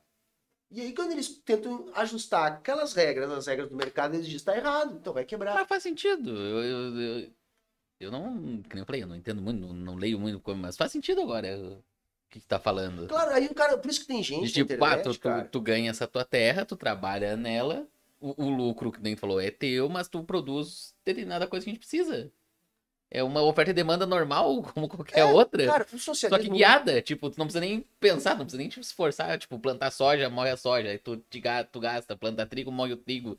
Não, tem alguém te dando a, A orientação. a orientação. É, cara, assim, ó, tem muito equívoco sobre isso. Por exemplo, a galera gosta muito de dizer assim, ah, porque no socialismo, anarcapitalista eu gosto de usar essa. essa, essa Tá cheio no desculpa. Twitter, é, é muito legal. é, assim, no socialismo você não consegue ter o estabelecimento de um padrão de preços, Uhum. então isso se torna disfuncional à economia, é, e aí você começa a produzir descompasso entre oferta e demanda e quebra. Sim. Onde é que está o erro desse, desse argumento? No socialismo, a oferta e a demanda continuam existindo. Sim. Porque o que oferta e demanda, na verdade, oferta o que, que é? É aquilo que tu produziu, que está disponível a ser consumido, Exato. e a demanda é a necessidade de consumo. Cara, isso não desaparece no socialismo. Isso Sim, vai continua continuar existindo. Ou, ou seja, você vai continuar tendo necessidades de consumo que precisam ser atendidas pela produção. né? Então você vai continuar tendo demanda. Então você vai continuar tendo os sinais. Tá entendendo? Uhum. Olha, se nós precisamos disso, bom, nós precisamos Vamos produzir produzir. isso. Você vai, tem- vai continuar tendo iPhone? Nossa, Cara, é outra bobagem, cara. Que a galera acha. ridículo, né? Que a galera acha, mano, que assim. É, que o socialista, ele é, ele é uma, uma parada meio primitivista. Exato, cara. Saca que nós temos que Escambo. voltar. Que nós vamos voltar pro escambo e vamos voltar para aquele modo tribal de viver. Só, Saca? pro- só usa o que tu produz ali. É, não, e a galera confunde Marx com São Francisco de Assis. É verdade. Eu, por exemplo, mano, eu vou dizer pra ti o seguinte, cara. Eu, eu acho que não, cara. Eu gosto de tecnologia. Eu gosto de Sim. botão. Eu gosto a de gente apertar usa, botão. né? Só que eu queria que isso fosse acessível pra mais gente. mundo. Mas uma dúvida que eu fico, tu até ah, comentou nessa questão das terras, tá? Uhum. Não sei se tu teria a resposta também, mas tipo assim, ó, temos nós três aqui. Nenhum de nós tem terra e tem uma terra ali. Uhum. O que dá o direito a eu ter acesso a essa terra e vocês não? Como seria feita essa distribuição, entendeu? Ou, por exemplo, nós três aqui temos terras, tá? Uhum. terras são do governo. Mas eu tô produzindo bastante. Minha terra já não tá sendo o suficiente. Uhum. E o Thales tem a terra dele e, tipo, ele faz, sabe? Quando dá vontade. Uhum. O- Por que, que eu não posso comprar essa terra do Thales? Entende? Aí que entra a questão comercial, Isso, isso, entendeu? Comprar comercial. Isso. Mas o que que acontece? Cara, se você não tá produzindo, você vai perder o direito de produzir nessa terra. Isso é interessante, porque muita gente acha o quê? Tá entendendo? Tu foi lá, tomou conta da terra, a terra é tua. Tu não perde mais ela. Porque é que tá. A lógica é o seguinte, não. A terra não tem dono. A terra ela é necessária para a produção. Se você não está produzindo ou não está dando conta de produzir o que a gente está pedindo dentro da nossa organização, Sim. você não tá apto a fazer isso, cara. Então, Tem uma outra-. Tem uma outra coisa assim, ó. Só que aí você não vai comprar a terra. do- Uhum. do cara. Aí o Estado vai organizar. Sim. Ele pode, inclusive, te dar a terra deles. Não, cara, você está produzindo bem, você é um bom administrador da produção. O seu vizinho ali não é. Então, é o seguinte, você vai passar a administrar a produção nessas terras aqui, porque ele não está dando conta do recado, nós vamos alocar ele numa outra função que ele dê conta, porque essa ele não está dando conta. Nem que ele vire teu funcionário. Sabe? É, entendeu? Aí um é, eu tô dando, isso é uma solução. Sim. A outra poderia ser o quê? Dar essa terra não para você, mas para um outro produtor que não tem terra nenhuma, Que tá que precisando. está precisando, e aí vamos ver se esse outro cara dá conta. Enfim, tem muitas formas de resolver isso sem o mercado. Perfeito. O mercado é uma forma de resolver. E vejam, tem uma outra coisa que a galera fala, vejam. Nós não somos contra o mercado. O Uhum. Marx mesmo, ele achava que o capitalismo era o mais produtivo modo de produção que já existiu até então. Uhum. Ele, inclusive, entendia que o capitalismo era necessário para se chegar ao comunismo. Sim. Por quê? Porque você, para ter comunismo, você tem que ter um desenvolvimento de tecnologias que permitam a descentralização da produção. né? E o capitalismo é altamente produtivo e desenvolve tecnologias. Só que o que, que o Marx vai dizer? Tem um problema na parada. O capitalismo ele vai produzir um monte de coisa pela sua própria natureza, da concorrência que estimula, etc, etc. Só que essa mesma concorrência que é produtiva, ela tem um lado disfuncional, que é o aumento da concentração da riqueza. Então ela ele produz muita riqueza, ele é muito bom em produzir riqueza pra caramba, mas ao mesmo tempo ele vai contro- contro- concentrando essa riqueza. E a concentração da riqueza tem um efeito colateral, que são as crises sociais, os Claro. problemas sociais. né? Isso é produto da concentração. Então o que, que o, o Marx vai dizer? Olha, vai ter um ponto, galera, que nós vamos, assim, ou nós vamos ir para um ponto de barbárie, que é para onde a gente está indo, a galera trancafiada nos condomínios, Uhum. Uhum. Dica pra galera que não assistiu aqui, assistam lá ah, do outro lado, do outro lado do muro, condomínio do, do Alphaville. Uhum. Ah, sim, Tá. eu vi, eu vi de novo. Mostra um pouco de disso. Então assim, quem tem, que vai acumulando a riqueza pra si, vai se encastelando porque não tem mais condições de conviver no mundo por causa da insegurança daqueles outros que não têm nada. A marginalização da sociedade, né? Isso. Então o que, que o Marx vai dizer? Olha, cara, se você não quer esse problema, porque esse problema ele é inevitável no capitalismo. Ele é Uhum. altamente produtivo, ele cria riqueza, mas ele concentra essa riqueza e gera problema. Então o que, que acontece? Nós vamos passar pela fase do capitalismo e Sim. vamos superá-lo. O lance de superar, cara, é sair dele para algo melhor. Saca? É Uhum. aproveitar dele o que tem de bom. Saca? A tecnologia que ele ajudou a desenvolver, Sim. as relações sociais ah, ah, que, que- dinâmicas, enfim. Mas a partir dessa base, eh, a gente tem que acreditar que, enquanto sociedade, nós somos capazes de agora que nós já temos tecnologia, que nós já temos capacidade, vamos criar um modo de vida que seja produtivo, talvez não tanto, mas que não seja disfuncional e seja sustentável no longo prazo. Sim. Porque o que ele vai dizer, o capitalismo ele não é sustentável no longo prazo. Ele produz guerra.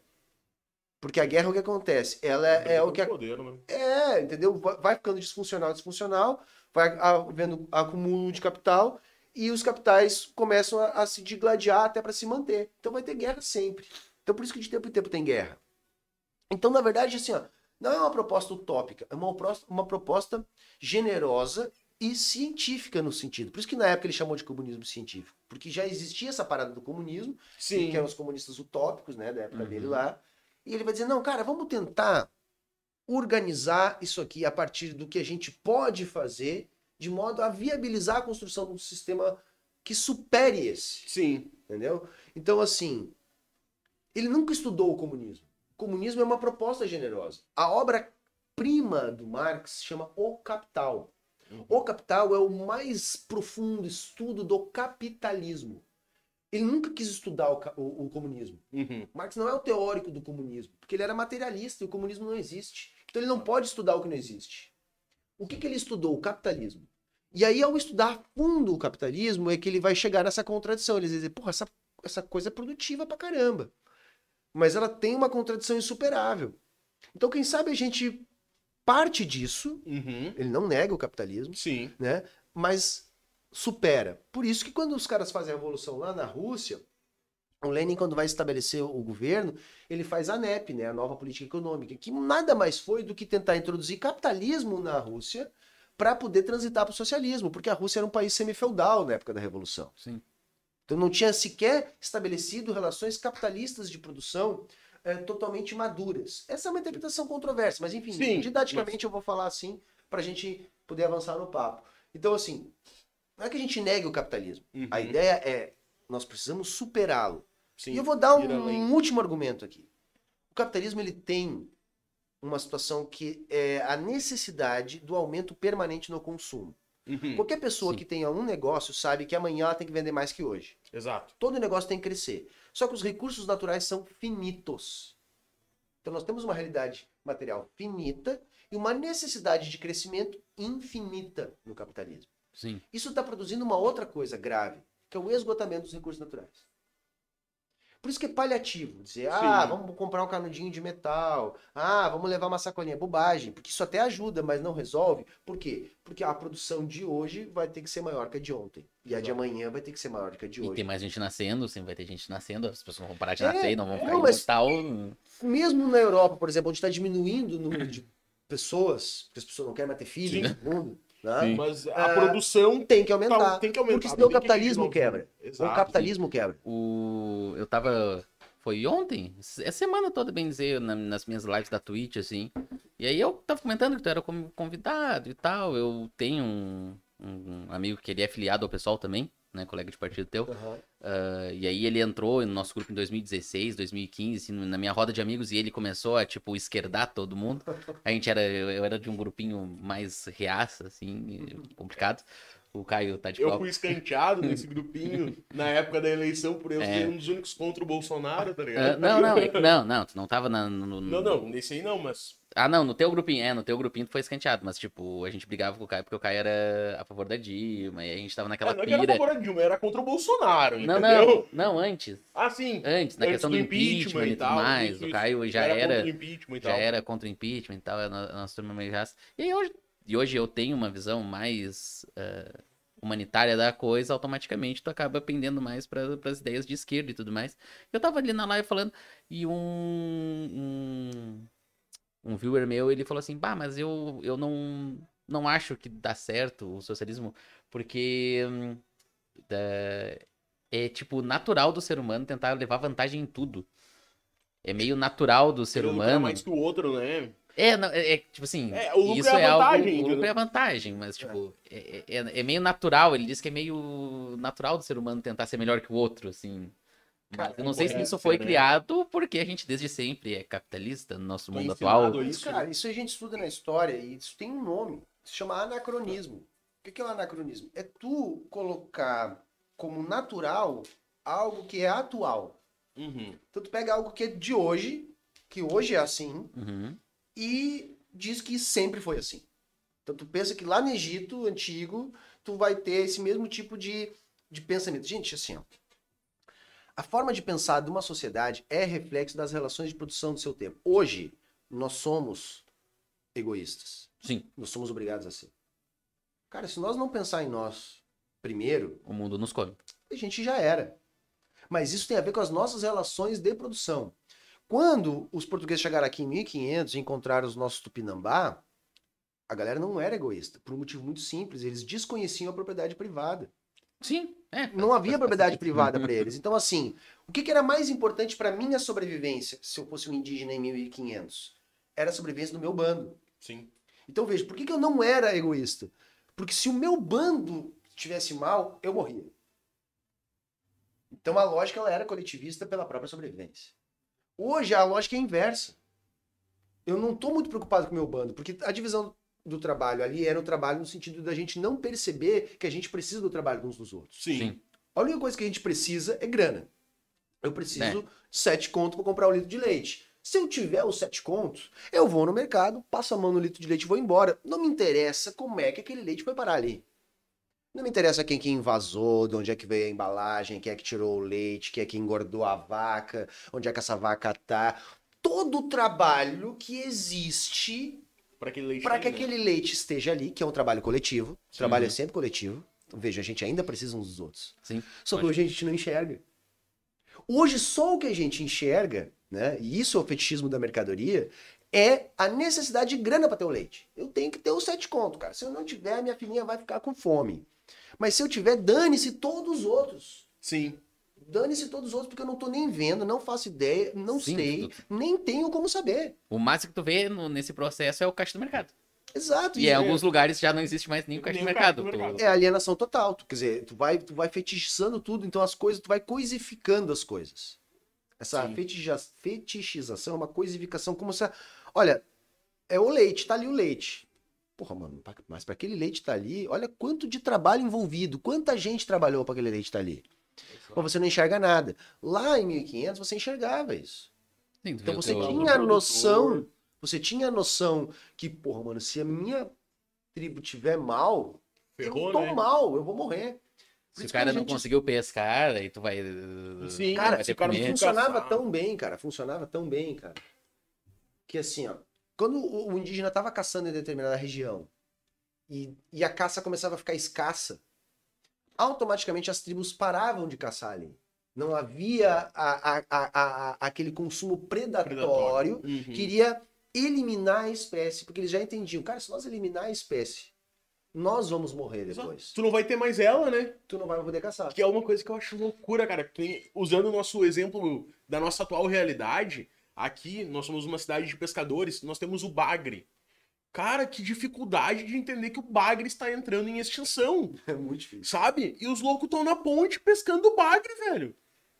Sabe? E eles têm essa necessidade. Parece que eles até um troféu. Olha só, consegui pegar um bagre, cheguei em casa com um bagre, não fui preso. Não...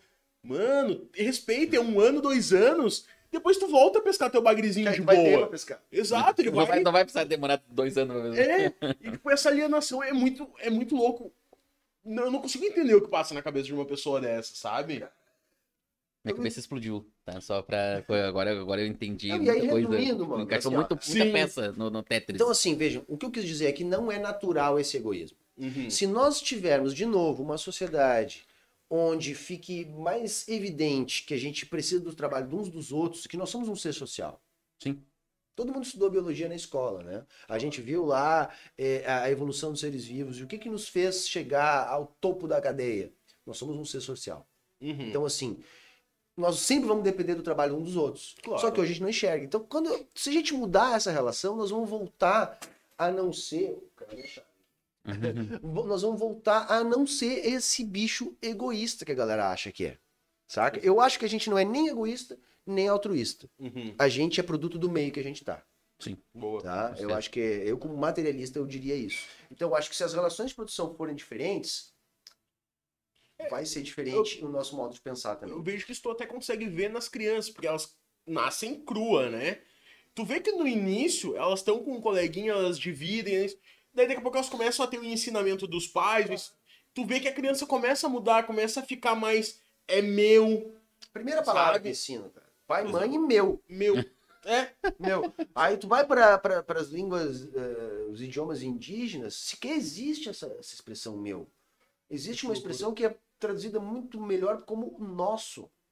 Isso é nosso. sim. Entendeu? E, eu, eh, e aí a galera não consegue compreender isso, que se que essa lógica. Que outra coisa, não vamos confundir bens de uso pessoal com propriedade privada. Sim. Tá? Então a tua escova de dente, a tua vassoura, a tua calça, a tua geladeira, ela continua sendo tua. Exato. Porque é do teu consumo. O que, que é coletivizado? O que é coletivizado é aquilo que existe para a produção daquilo que a gente vai consumir. Porque onde tu torna uma propriedade algo que é necessário para a reprodução da vida da coletividade, tu passa a ter um poder político sobre a vida da coletividade. Porque tu Sim. tá determinando os rumos daquilo que é necessário para as pessoas viver. Esse é o grande negócio. Eu não sei se seria um exemplo ah, que daria pra tentar encaixar nisso. Seriam, por exemplo, os sindicatos rurais. Do, por exemplo, tu tem um sindicato que controla o produto que vai ser vendido, aonde tem vários produtores ligados a ele que produzem aquilo que Tá falando de sindicato... cooperativa. É, as cooperativas, isso. Isso, cooperativa. Cooperativa, isso. Cooperativa. isso. Então, porque o que acontece? Obviamente, hoje o cara é dono da terra, ele comprou a terra, isso tudo, mas ele produz para um local que vai fazer a venda, que vai ter a demanda para distribuir, sabe? Eu acredito que dá para conseguir ter uma certa relação. Por isso que geralmente quando tu faz, ah, tu é de uma cooperativa, ah, tu é de esquerda, então, A sabe? cooperativa, primeiro, não é socialismo, né? Sim. A galera confunde cooperativismo com socialismo. Não é. Por quê? Porque está inserido numa lógica de produção capitalista. Uma cooperativa ela vai ser como uma empresa que tem vários donos. Então ela está ela tá inserida no mercado. Sim, Porém, eu defendo o cooperativismo. Cara. Eu acho muito massa justamente por isso, porque mostra como que, assim, tu não precisa ter um capitalista por trás da produção. Se tu tiver aqueles é, cooperativados, que na verdade são os responsáveis pela produção, tu vai socializar o produto né, dessa produção. exato. Então, assim, eu acho muito bacana e eu sou um grande incentivador do cooperativismo por causa disso. Porque ele é uma ferramenta que não concentra tanto a riqueza, né? E dá condições de trabalho. Aqui no Rio Grande do Sul a gente tem grandes experiências do cooperativismo, cara. Gigantesco. Ah, no setor do leite tinha antigamente, a própria Corlac era um. Isso. um- É Santa Clara, acho que É. ainda é cooperativa. É, o leite ainda é muito forte nisso, mas nós tínhamos na questão do vinho, né? Uhum. Ah, é basicamente um esquema de cooperativas que atende aquelas demandas lá. Claro, surgiram algumas grandes empresas, mas ainda depende do trabalho de muitos cooperativados, né? Então, assim, é uma tradição que a gente pode melhorar, sabe? Porque foi meio que abandonada, né? Com certeza. Na real, hoje, no atual cenário, tudo que é social e cooperativo foi abandonado, né? Foi deixado de lado. Mas, cara, ahn, indo pra essa questão histórica, tá? A gente já teve vários países que, pelo menos, tentaram implementar o socialismo, ah, saindo do capitalismo, indo pro socialismo e pro comunismo, e nenhum hoje, até hoje conseguiu efetivamente acho que o mais perto foi a China, talvez, chegar nessa situação. O que que pra ti significa ah, não ter conseguido esse êxito até hoje? Daí tu ter, por exemplo, pessoas que dizem, ah, tu quer comunismo, vai pra Cuba, vai pra Venezuela, sabe? O que que pra ti ah, significa não ter conseguido hoje ter um país realmente socialista ou comunista? Bom, primeiro lance, cara, não, não existe país comunista. Porque Sim. o comunismo ele é uma anarquia. Então veja, ele Não é a tem superação Estado, né? do Estado. Então não tem Estado, então não tem país comunista. Sim. Para isso é necessário que o mundo comece a se transformar num, num- num- local onde predominantemente as relações de produção sejam comunistas. Então, o fato de nenhum ter conseguido é tranquilo, porque isso deve demorar 500 anos, 1000 anos, 1500 anos, não interessa. Por exemplo, a- o capitalismo demorou para se formar 300 anos. Sim. Né? Entre começar a desaparecer as relações feudais de produção e as relações capitalistas de produção se transformarem em generalizadas, tem pelo menos 300 anos. Então isso pode demorar muito tempo ainda. É, Quanto aos países socialistas, né, é, qual a ideia? Eles vão ter que ir aparecendo. E quando é que nós vamos ter uma verdadeira transição para o comunismo? Quando os países socialistas forem hegemônicos e tiverem generalizando as suas relações de produção, tal qual foi como o capitalismo. O capitalismo não nasceu no mundo inteiro ao mesmo tempo. Sim. Ele começou a pipocar ali no norte da Itália, eh, daqui a pouquinho em Países Baixos, sabe? Algumas relações capitalistas de produção foram se hegemonizando, até que vai ter um enriquecimento da classe capitalista na Europa, revoluções burguesas, ah, os capitalistas chegam ao poder de Sim. forma violenta, revolucionária, que a galera adora falar do, do socialismo, mas os capitalistas fizeram rigorosamente isso. Ou a Revolução Francesa foi feita entregando flores. É, não, a Nada, guilhotina, né? a guilhotina pegou pesado. Aquilo ali foi os capitalistas tomando poder, cara. Foi os capitalistas tomando poder. Os capitalistas tomaram o poder, botando o rei em praça pública e arrancando a cabeça dele. Isso foi os capitalistas que fizeram. Massa. Né? É uma revolução de esquerda, né? Cara, é... aí assim, depois disso ele se hegemonizou. O socialismo vai ser da mesma maneira. Então vai surgir países socialistas que vão se fortalecer e vão começar a ser exemplo para outras revoluções socialistas e isso vai acontecer no mundo. Isso não aconteceu ainda enquanto onda. Nós, vamos- nós tivemos a primeira leva de revoluções socialistas no início do século XX. Muito insuficiente. Foram poucos países que conseguiram avançar para essa fase. Porém, todos eles tiveram sucesso. Eu discordo, sempre alguém diz para mim, mas o socialismo fracassou. Eu digo, como que fracassou? Vamos prestar atenção. Em 1917, a Rússia era o país mais pobre da Europa. Sim. Em 1950, a Rússia estava disputando para ser o país mais rico do mundo. Verdade. Qual país capitalista saiu da extrema pobreza e Sim. foi para disputar hegemonia em menos de 50 anos, em 30 e poucos anos?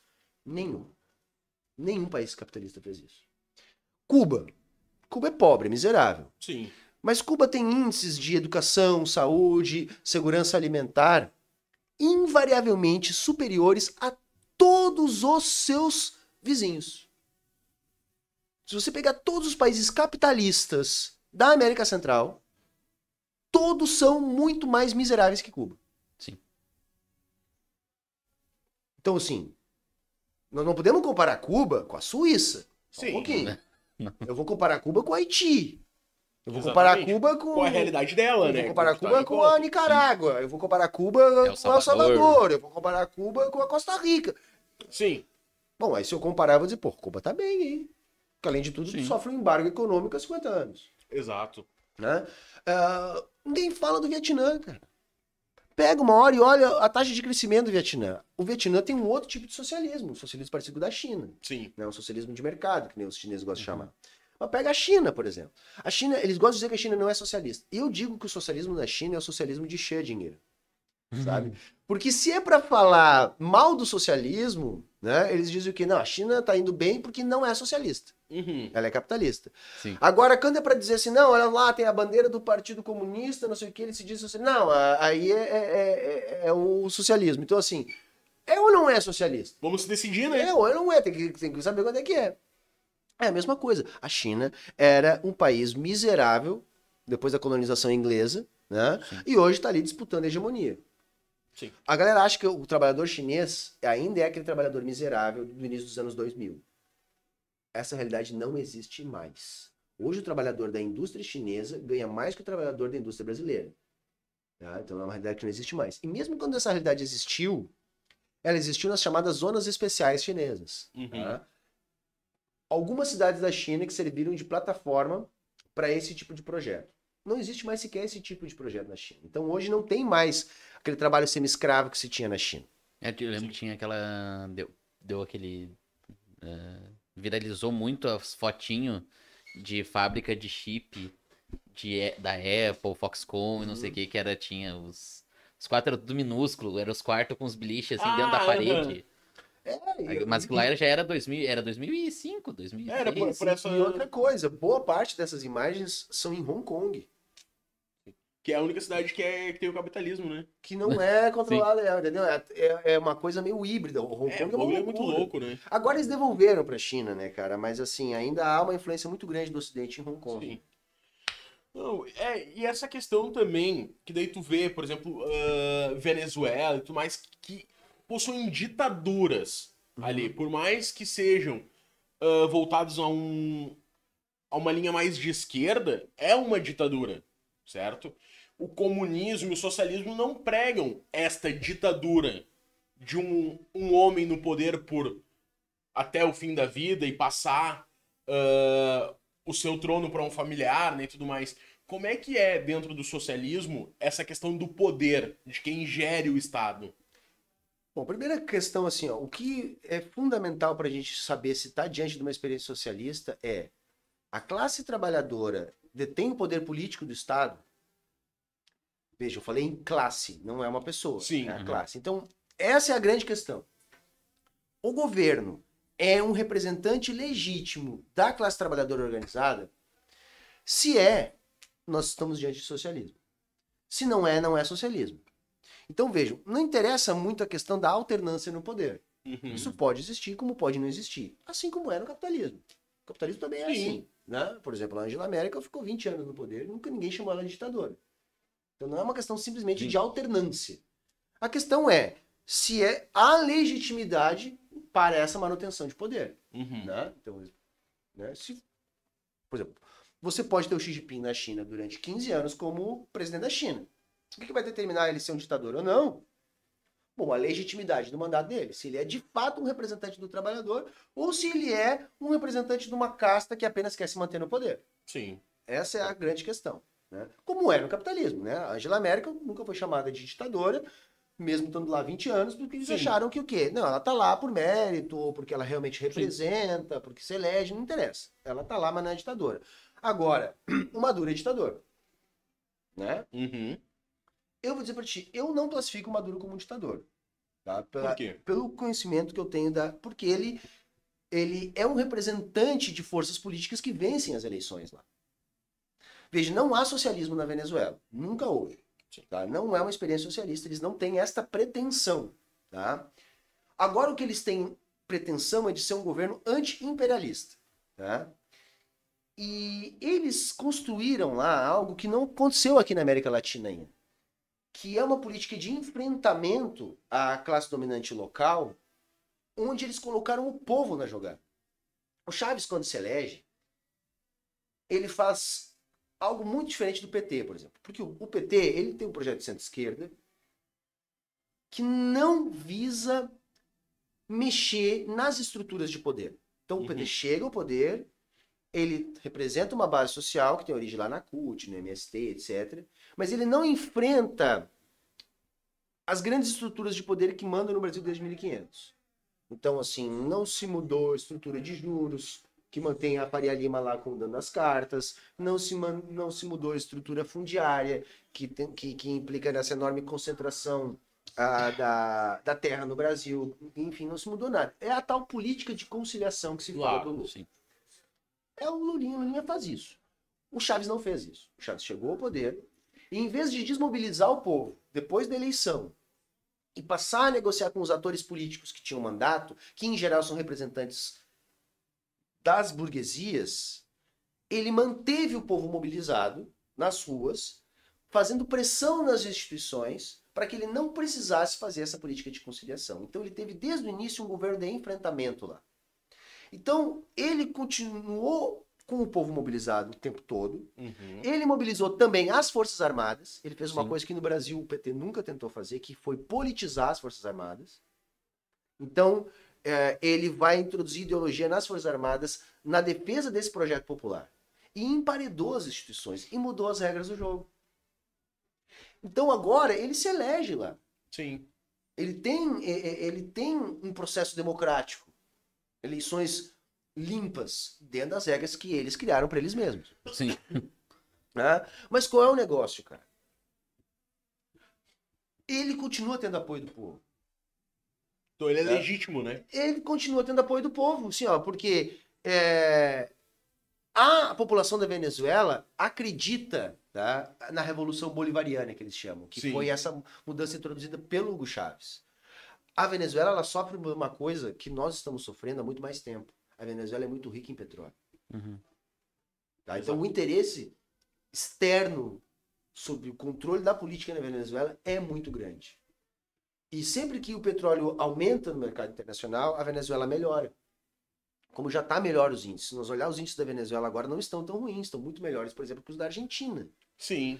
Por quê? Porque o petróleo está lá nas alturas. Quando o petróleo sobe, melhora a condição da Venezuela. Sim.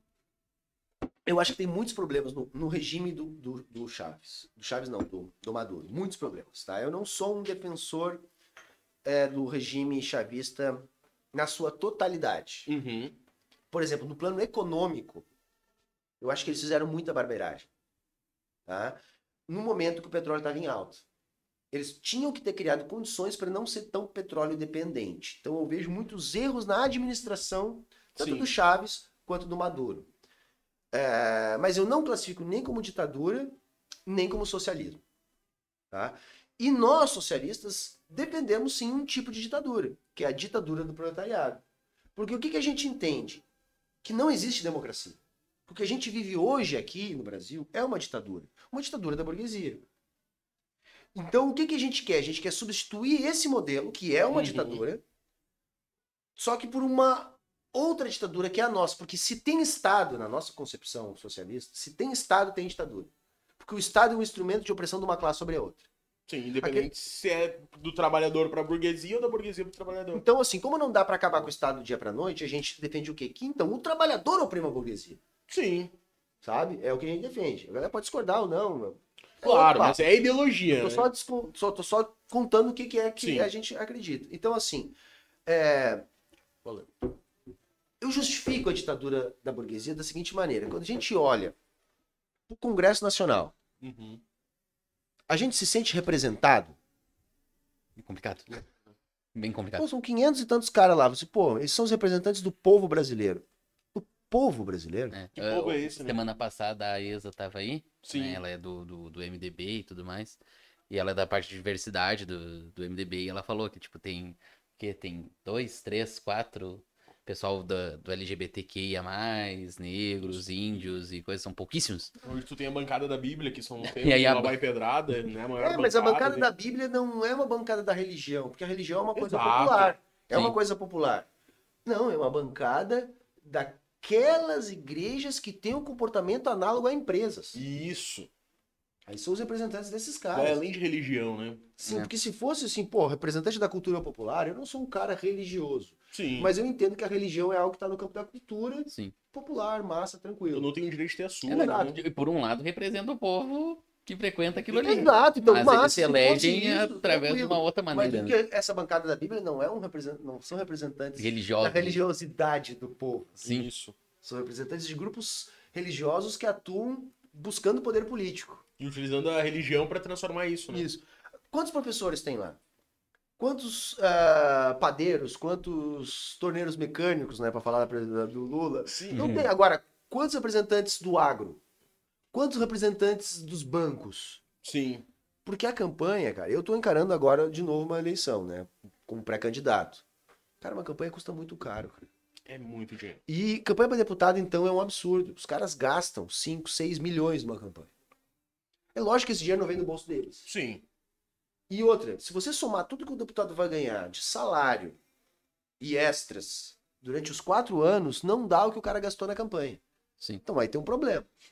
O cara não gasta o dinheiro do bolso dele. Então o que acontece? As grandes empresas vêm, bancam essas campanhas milionárias, tá? É, e aí depois elas têm benefícios, como refis, né, como isenção fiscal, é, como aprovação de leis que vão beneficiar os negócios delas, ou às vezes até mesmo em compra governamental. Sim. Entendeu? Vamos supor, tem uma empresa aqui em Tramandaí que vai doar para um cara que é candidato a deputado, o cara se elege. Aí depois o cara eleito deputado faz uma emenda parlamentar destinando meio milhão para Tramandaí. Aí a empresa desse cara que doou a grana é a que vai executar a obra. Exatamente. Tá Por isso que às vezes ah, muito se viu agora nesses escândalos a questão da Odebrecht, por exemplo. A Odebrecht, ela não era petista, ela não era PSDBista. Ela doava para todos os candidatos. Exato. Porque o candidato que ganhasse Ah, ia um fazer ganha. isso aí, entendeu? Isso. Ela tinha todos na mão. Exato. Sabe? Ela não é tipo, ai, era uma empresa do PT. Não, cara, ela não era empresa do PT, ela era empresa que dava dinheiro para todos os candidatos. Sabe? Mas todas as empresas fazem isso, cara. Exato, não era uma questão da isso. Odebrecht. Só que ali, como tinha a questão das obras públicas, ficou Sim. mais evidenciado. né? E assim, ó. Deixa eu entrar com o pessoal do Manda. chat, já que tu tava falando sobre antes ali do. Já, já casa, né? Coisas que o povo apoia, né? ah, é da Venezuela que a gente tá falando, né? Isso, Cuba, É, Venezuela. minha memória é, o- é horrível. Ah, João, aqui no chat já tinha feito essa pergunta, ele refez agora, né? Ah, o que o professor pensa sobre os próximos anos do governo Lula? Acredita que a burguesia deixará ele passar para os projetos sociais para melhorar para o proletário? Os Estados Unidos deixarão o Brasil ganhar a economia? E aí também tinha uma outra pergunta, deixa eu dar uma olhada aqui, do Vasquinho. Hum. Vasquinho Vasquinho. é... É, é- acompanha lá na Acompanha? É, eu não sei qual é o o logo ali, mas. Aí ele perguntou se o Lula vai tentar politizar ah, o pessoal dessa vez. Cara, ele vai tentar politizar o só povo. fazer um gancho. Porque aí, tipo, ele tá comentando o Lula. Eita! Caramba, mano. Quebrei aqui. Tá, tá tudo certo, Tá certo. tudo certo. Deixa eu ver. Dá um oi, dá um oi. Oi. Oi, Tá tá, não, ok. tá. Ah, sobrevivendo. Não, fica lá. tranquilo. O ouvido da galera que tá. Pô, é, detalhe. Porque ali eles estão comentando o Lula ah, futuro, né? Mas Isso, pegando o tipo gancho. ah, o, o- Lula ganhando. ah, primeira coisa, se ele conseguiria trabalhar, Isso. né, na parte. Mas pegando o gancho Lula, pra gente fazer essa linha do tempo, tá? O Lula veio como ali a classe trabalhadora assumindo o poder, Uhum. certo? Foi todo esse trabalho ali e ele chegou no poder. A classe trabalhadora lá em 2000 teve a sua vitória, né? Só que por um certo momento ele até começou esse trabalho ali, só que em um momento ele se perdeu, sabe? E eu não sei se tu não vê nisso essa representatividade do Lula ter desestimulado um pouco a esquerda. Que a esquerda perdeu muita força nos últimos tempos, sabe? E tu vê o Lula como cara trabalhador, que era da CUT, do MST, que viveu isso, ele entrou pra dentro da burguesia, tá? E esse Lula de 2010 ali não é mais o Lula de 90. Ele já tinha outras relações, outras ações. Ele começou a estourar escândalos em cima dele, certo? Uhum. Como é que tu vê esse cenário Lula? Tu acha que houve algo pra condenar o Lula? O Lula realmente teve seus erros? Sabe como é que foi essa transição Lula até hoje pra ti? Bom, cara, a primeira parte é o seguinte. é, O Lula que chega ao poder em 2002, ele é muito diferente do Lula que surge no PT nos anos 80. E ele só chega ao poder em 2002 porque ele era muito diferente. O Lula de 81 jamais chegaria ao poder em 2002. Sim. Por quê? Porque o Lula de 81, para chegar no poder em 2002, ele teria que ser o líder de uma revolução. Eu vi um vídeo no Facebook esses tempos sobre, tipo assim, todas as alianças que o Lula foi indo, e acho que tem um vídeo que ele fala, ah, tipo, eu não tinha mais coisas, por isso que eu me. Sim. eh, por isso que o José de Alencar foi meu vice, assim, porque, tipo, eu precisava Cara, ganhar. Eu admiro muito, cara. né? Então esse é o primeiro ponto, assim. O Lula, ele conforme foi ah, avançando no seu processo político, né? Ele funda um partido, depois ele luta para o partido crescer, depois ele luta para o partido ter chance de vencer. Ao longo de todo esse processo, ele passou por uma transformação. Uhum. E aquele Lula que falava em socialismo em 81 esqueceu tudo isso para chegar no poder em 2002. Então o primeiro ponto é esse. Eu não me decepciono com o Lula, porque eu não espero do Lula algo que ele já não me promete mais, pelo menos desde os anos 80. Então eu não imagino que o Lula vá enfrentar as questões estruturais mais graves, como por exemplo a burguesia. Uhum. O Lula não fez o que o Salvador Allende fez ou o que o Hugo Chávez fez. O Lula vence as eleições e imediatamente ele desmobiliza o povo que o elegeu e passa a praticar uma política com aqueles que têm mandato, que Uhum. são os representantes desses grandes grupos que financiam os medalhões da política e que se elegem. Mas vejam, mesmo assim, mesmo sem ter um projeto revolucionário, o Lula conseguiu entregar para a classe trabalhadora né, muito mais que os governos que o antecederam. Tá? Minimizar tudo, todos Sim. os danos. Do... Então veja, eu não vejo o governo do PT como um governo da classe trabalhadora, embora a classe trabalhadora que o eleja, sempre. Exato. A classe trabalhadora é fundamental para o eleger, mas não é um governo da classe trabalhadora. Como a classe trabalhadora é responsável pela eleição do Lula, eu acho que ele acaba tendo alguns compromissos com a classe trabalhadora que o impedem de desenvolver completamente o projeto da burguesia. Por exemplo, jamais num governo do PT seria aprovada a reforma da trabalhista que foi aprovada com o Temer, Sim. por De causa, por causa dos limites do PT. Tanto que essa reforma até foi ah, falada pela própria Dilma, da necessidade de se ter essa reforma, não necessariamente nesses parâmetros, mas ela já havia cogitado, só que ela não tinha como, devido ao compromisso que ela tinha com essas classes, né? É, é, é, quando ela assume ali que tinha que haver uma reforma, ela já estava num momento de muita pressão política, ela estava cedendo para tentar manter o Sim. mandato. Né? Foi por isso que ela colocou lá o Levi comandando a economia, por isso que ela estava cedendo, né? muito para tentar manter o mandato, mas já não tinha mais volta naquele momento. Então esse é o primeiro ponto. O Lula, para mim, não faz um governo que representa a classe trabalhadora, embora ele use a classe trabalhadora para se eleger.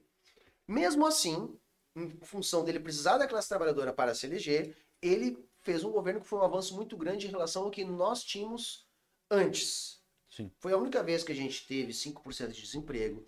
Foi a única vez que o salário mínimo cresceu por mais de 10 anos acima da inflação.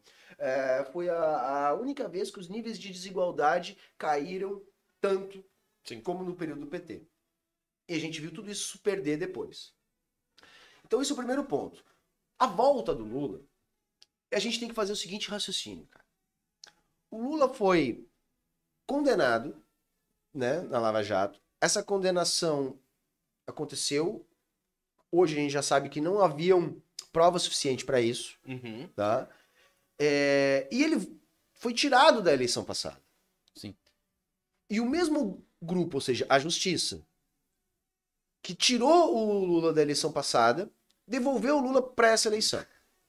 Verdade. Sem ter povo na rua quebrando tudo, sem ter nada, foi um processo que eles mesmos fizeram.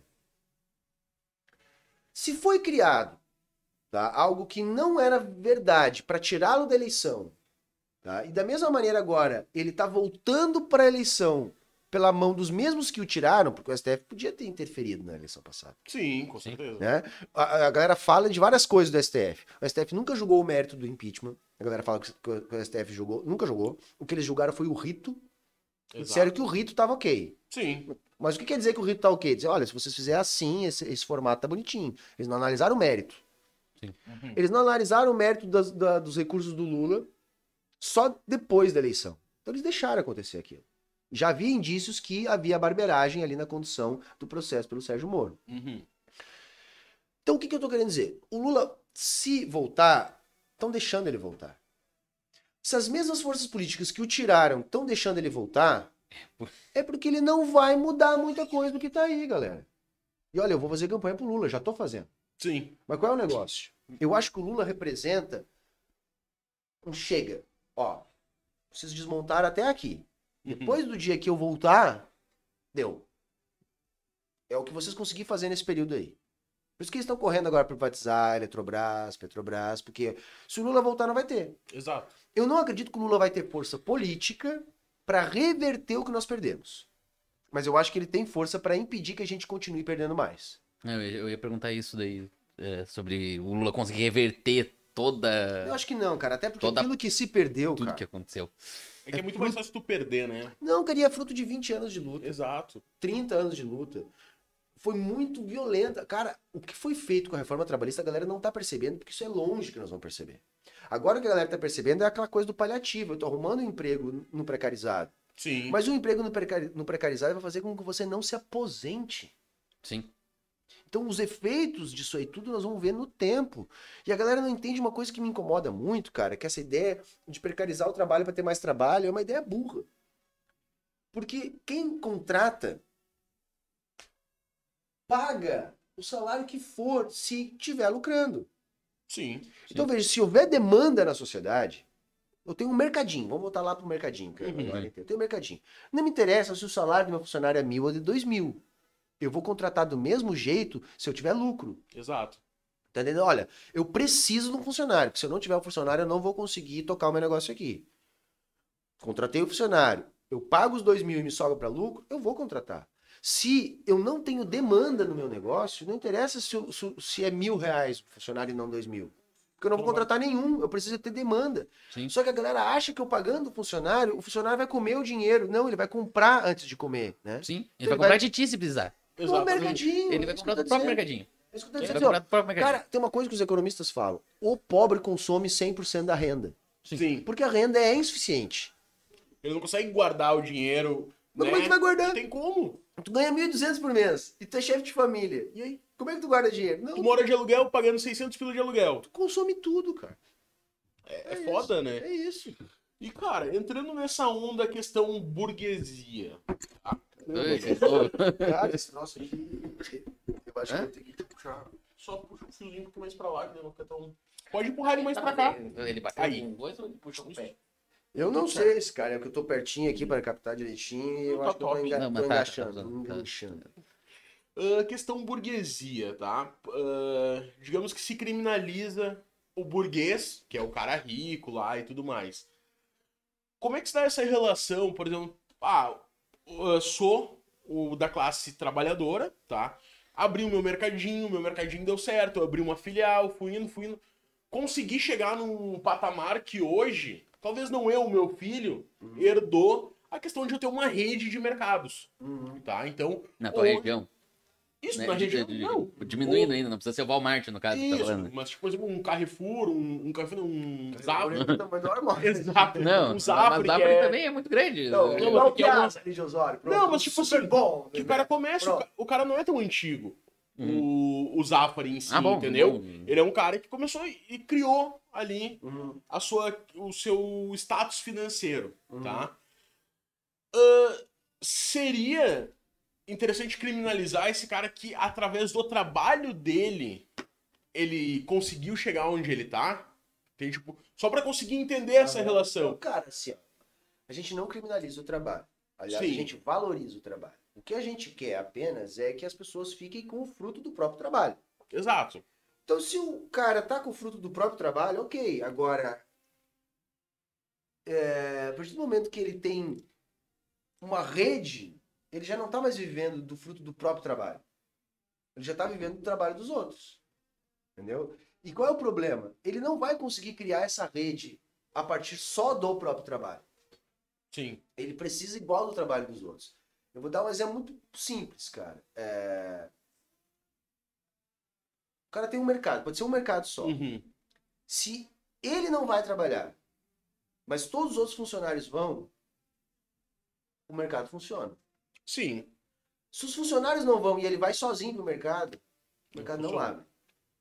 Tá entendendo? Ele Uhum. precisa sempre dos outros para vender qualquer coisa. E o que vai fazer ele ficar com mais é ele ter a propriedade. Sim. Então, assim, o cara tem uma, uma padaria, um mercado, dois, três mercados, eu acho que nós, esse cara não é burguês. tá? Uhum. Ele é um pequeno burguês. E, por definição, pequeno burguês é classe trabalhadora. Exato. Ele trabalha igual. Agora, se ele tem uma grande rede, ele já não. Isso já não é fruto só do trabalho dele. Ele- tu mesmo, no- construiu o teu exemplo, tu já teve que dizer. Se ele for filho do cara. Sim. Entendeu? Aí já tem a questão da herança. A herança já, já regula tudo. A herança desregula tudo, porque já vai colocar aquele filho começando numa posição muito superior. Ele já começa de vice-diretor já. Ele já é o diretor, ele não começou Com ralando. certeza. E mesmo o cara que começou o mercado, cara, ele depende de uma estrutura que tenha propriedade privada. Porque o cara que é muito pobre não bota o mercado. Ele vai botar no máximo o quê? Ele tem que ter pelo menos um- alguma coisa, tem que ter uma casinha para ser a casa do mercado dele. A vendinha, né? A vendinha, alguma coisa, ele tem que ter um mínimo, se ele não consegue, sabe? Sim. É, é que nem que eu falo, por que tu não empreende? Não, virar Uber não é ser empreendedor. Exato. O empreendedor precisa de um, capital inicial, né? Um mínimo, um mínimo. Tem que ter alguma coisinha. E esse alguma coisinha já depende do histórico familiar dele. Então, assim, numa revolução socialista, tá? Uhum. Pra galera não ficar assustada, nós não vamos expropriar os donos das pequenas redes de mercado. Esses caras não nos interessam. A China tem isso, cara. Sim. Tem o Jack Ma lá, o cara é bilionário. Então o primeiro ponto não é expropriando tudo. O primeiro ponto é tomar conta do controle que vai organizar a produção. Porque depois, com o tempo, aí para usar uma expressão leninista, essas relações vão definhar, tu não precisa acabar com elas. Tu pode deixar lá o dono da redezinha de mercados. Se o Estado for representado pela classe trabalhadora e tiver tocando a economia no sentido de alterar as relações de produção, em uma, duas, três gerações, esse cara não vai estar tá mais acumulando capital. Ele vai estar tá vivendo bem, vai ter a sua vidinha, mas aos poucos vai haver uma transformação nas relações de produção desse cara, onde é, é, vai haver uma transição daquele modelo de propriedade privada para o outro. Por exemplo, vamos pegar o Jack Ma. O Jack Ma é um cara podre de rico. Uhum. Ele é o do AliExpress, né? É o dono do Ali. É. Eles têm dinheiro. O que, que aconteceu com ele? Esse cara começou a criar uma parada tipo que a gente tem aqui no Brasil no Mercado Livre, que é um sistema próprio de pagamentos. Uhum. Tá? E com isso, aquilo ali começou a, a fugir um pouco do controle que o Estado chinês impõe sobre o seu mercado financeiro. Sim. Que é o que faz, por exemplo, que não existam bolhas financeiras surgindo na China. Né? O que, que eles fizeram? Eles deram uma enquadrada no cara. Do tipo assim, tu não vai fazer isso. Ah, mas a minha empresa é privada. Não. Tu não vai fazer isso. Só não. Não, porque assim, ah, mas a minha empresa ela nem está sediada aqui, é, é, é, é, a sede lá de Londres, não sei o que, eu estou só usando o mercado. Não, se tu quer usar o nosso mercado, se tu quer usar um, um bilhão e 600 milhões de habitantes chineses consumindo, é, tu vai se adequar às nossas regras. Sim. O cara ficou duas semanas, vamos dizer assim, fora das redes, e quando voltou, voltou dizendo, olha, eu defendo o governo mesmo, é isso mesmo, não vou mais fazer aquilo que eu ia fazer. Acabou. Acabou. Mas, vixe, o Jack Ma, um bilionário. Tu acha que um dono numa pequena redezinha de mercado lá, os caras estão atrás desse cara? Não, esse cara vende, tu, vende as tuas coisas aí que a gente precisa de mercado para vender para as pessoas. Uhum. Quando é que vai ser o momento de tu não existir mais? Lá no final. Sim. Lá no aí. final, quando for outro estágio, que aí tu vai poder entregar os teus mercados para os próprios funcionários autogerirem e tal. Mas isso está muito longe. Isso está muito longe. Cara, daria para dizer que, uh, obviamente, então, estar uh, indo para a questão socialista, tu diminui um pouco o lucro pessoal, né? Mas tu aumenta a, a construção uh, da comunidade em si. Tu, tu faz com que não se tenha mais tantas pessoas passando necessidades. Seria mais ou menos isso? Para tentar dividir o lucro, uh, tu tira um pouco o lucro que uma pessoa pode ter, uma pessoa só ela entende? Para dividir para que todos consigam ter o mínimo para uma existência uh, mínima, digamos assim. Tem várias formas de, de socialismo, Uhum. que eu falei lá no início, né? Sim. Se pegar a forma da União Soviética, era um pouco diferente. Então, tu tinha uma planificação econômica que tu ten- se tentou tirar o mercado da jogada e criar um novo tipo de, de relação social. Isso foi muito produtivo, mas encontrou algumas limitações, tá? O modelo chinês, vietnamita é outro. Eles não aboliram o mercado. Na própria União Soviética não, mas na, na, na China é um pouco mais do que não abolir. Eles usam o mercado. Uhum. Entendeu? Então, assim, eles não têm problema nenhum com o lucro. Porque o lucro vai ah, fazer com que existam alguns determinados estímulos de mercado. Então, assim, eles não demonizam o lucro, permitem o lucro e até alguma concentração. Agora, qual é o negócio? Eles impõem limitações nas vontades do capital de decidir como as coisas vão ser. Como é que funciona aqui no Brasil? Aqui no Brasil, o capital determina a lei. Por exemplo, nós estávamos falando do preço do combustível. Sim. A gente mantém uma política absurda de preço de combustível para manter o lucro dos capitalistas. Se fosse uma empresa chinesa, eles vão dizer: não, galera, vocês têm lucro, mas só um pouquinho. Nós não vamos ferrar um país inteiro por causa do lucro de vocês. Então vejam, aqui o capital determina a política econômica. Na China, a política econômica que o capital vai seguir é determinada pelo Estado. Então há uma inversão de papéis ali. Uhum. Eles estão ganhando a grana deles, não tem Sim. problema. Enquanto nós estivermos nessa fase do estágio de transição, que há necessidade de mercado no entendimento chinês, esses caras vão ganhar, vão ganhar grana, vão continuar ganhando. Às vezes as pessoas me perguntam lá no canal: ah, mas tem bilionário na China, que socialismo é esse? Gente, no socialismo ainda existem classes sociais. Sim. Então tu tem diferença social. Não é proibido ter bilionário. Não é desejável. Tipo, não é o que eles querem que exista. Mas é um efeito colateral da existência do mercado. Uhum. Então pode existir sim bilionário naquele tipo de socialismo. Não pode haver bilionário no comunismo. Aí não vai haver. Bom, mas aí eu- nós não estamos muito longe disso. Sim, sim. Não, não, não, É não quase é. utópico hoje. Hoje falar nisso. nisso sim. Por que, que é utópico? Não é utópico porque é factível, mas ele só vai ser Sim. factível quando existir condições para que isso se construa. E nós estamos muito longe disso. Nós estamos precisando hoje, na minha avaliação, de uma nova onda de experiências socialistas. Uhum. repetindo o que aconteceu há 100 anos atrás.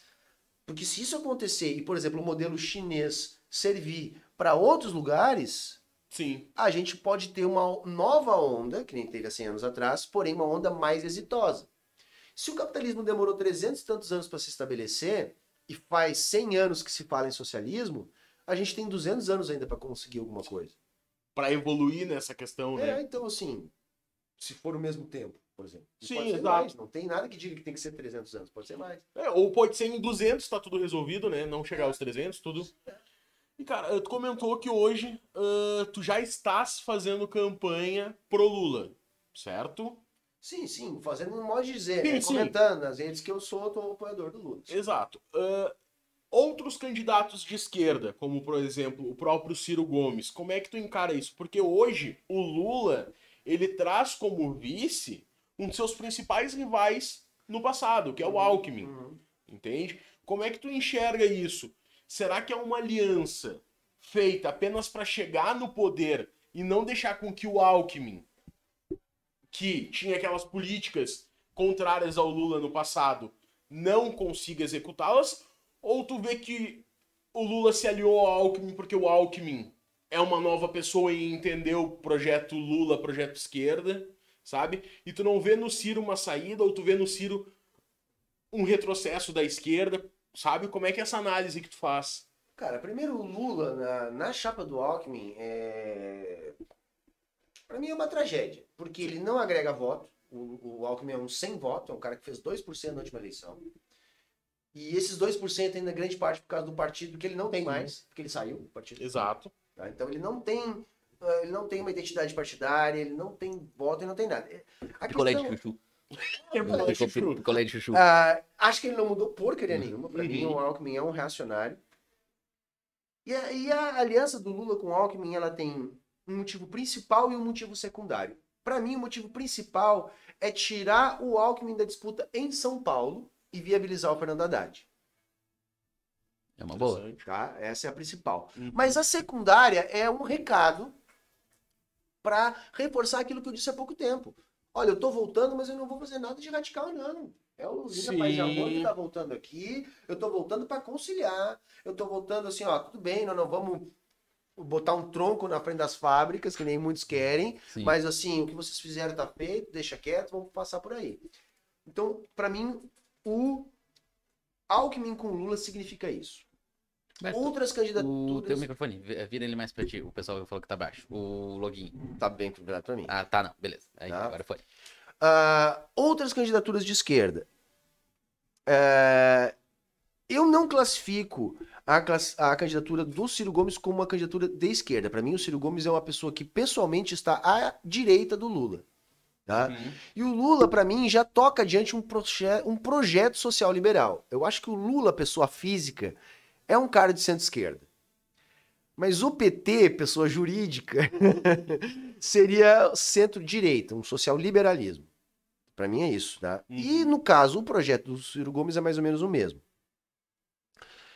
Com um diferencial, o Ciro Gomes não tem a parte boa do Lula, que é a origem social proletária. Uhum. O Lula, ele continua tendo uma ligação com movimentos sociais que garantem, por exemplo, ele ter tantos votos entre a classe trabalhadora. Sim. Então o Lula tem uma identificação com o MST, com o CUT, com professores, enfim, né? Tem. O Ciro não tem.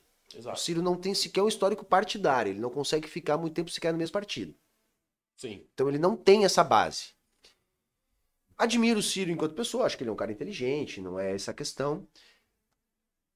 Agora, o que ele está propondo, que é dito como um projeto, etc, etc, etc, é, primeiro tem problemas no próprio projeto, para mim. Para mim, ele, ele tenta tapar como se, a- a- o corpo inteiro, mas o cobertor é curto. Ele serve dois santos ao mesmo tempo. Tá? Porque, por exemplo, ele fala numa política de investimento e política industrial, capitaneada pelo Estado, e fala em fazer superávit pri- primário em dois anos. Uhum. Para mim essa conta não outro, essa para essa conta não fecha, tá?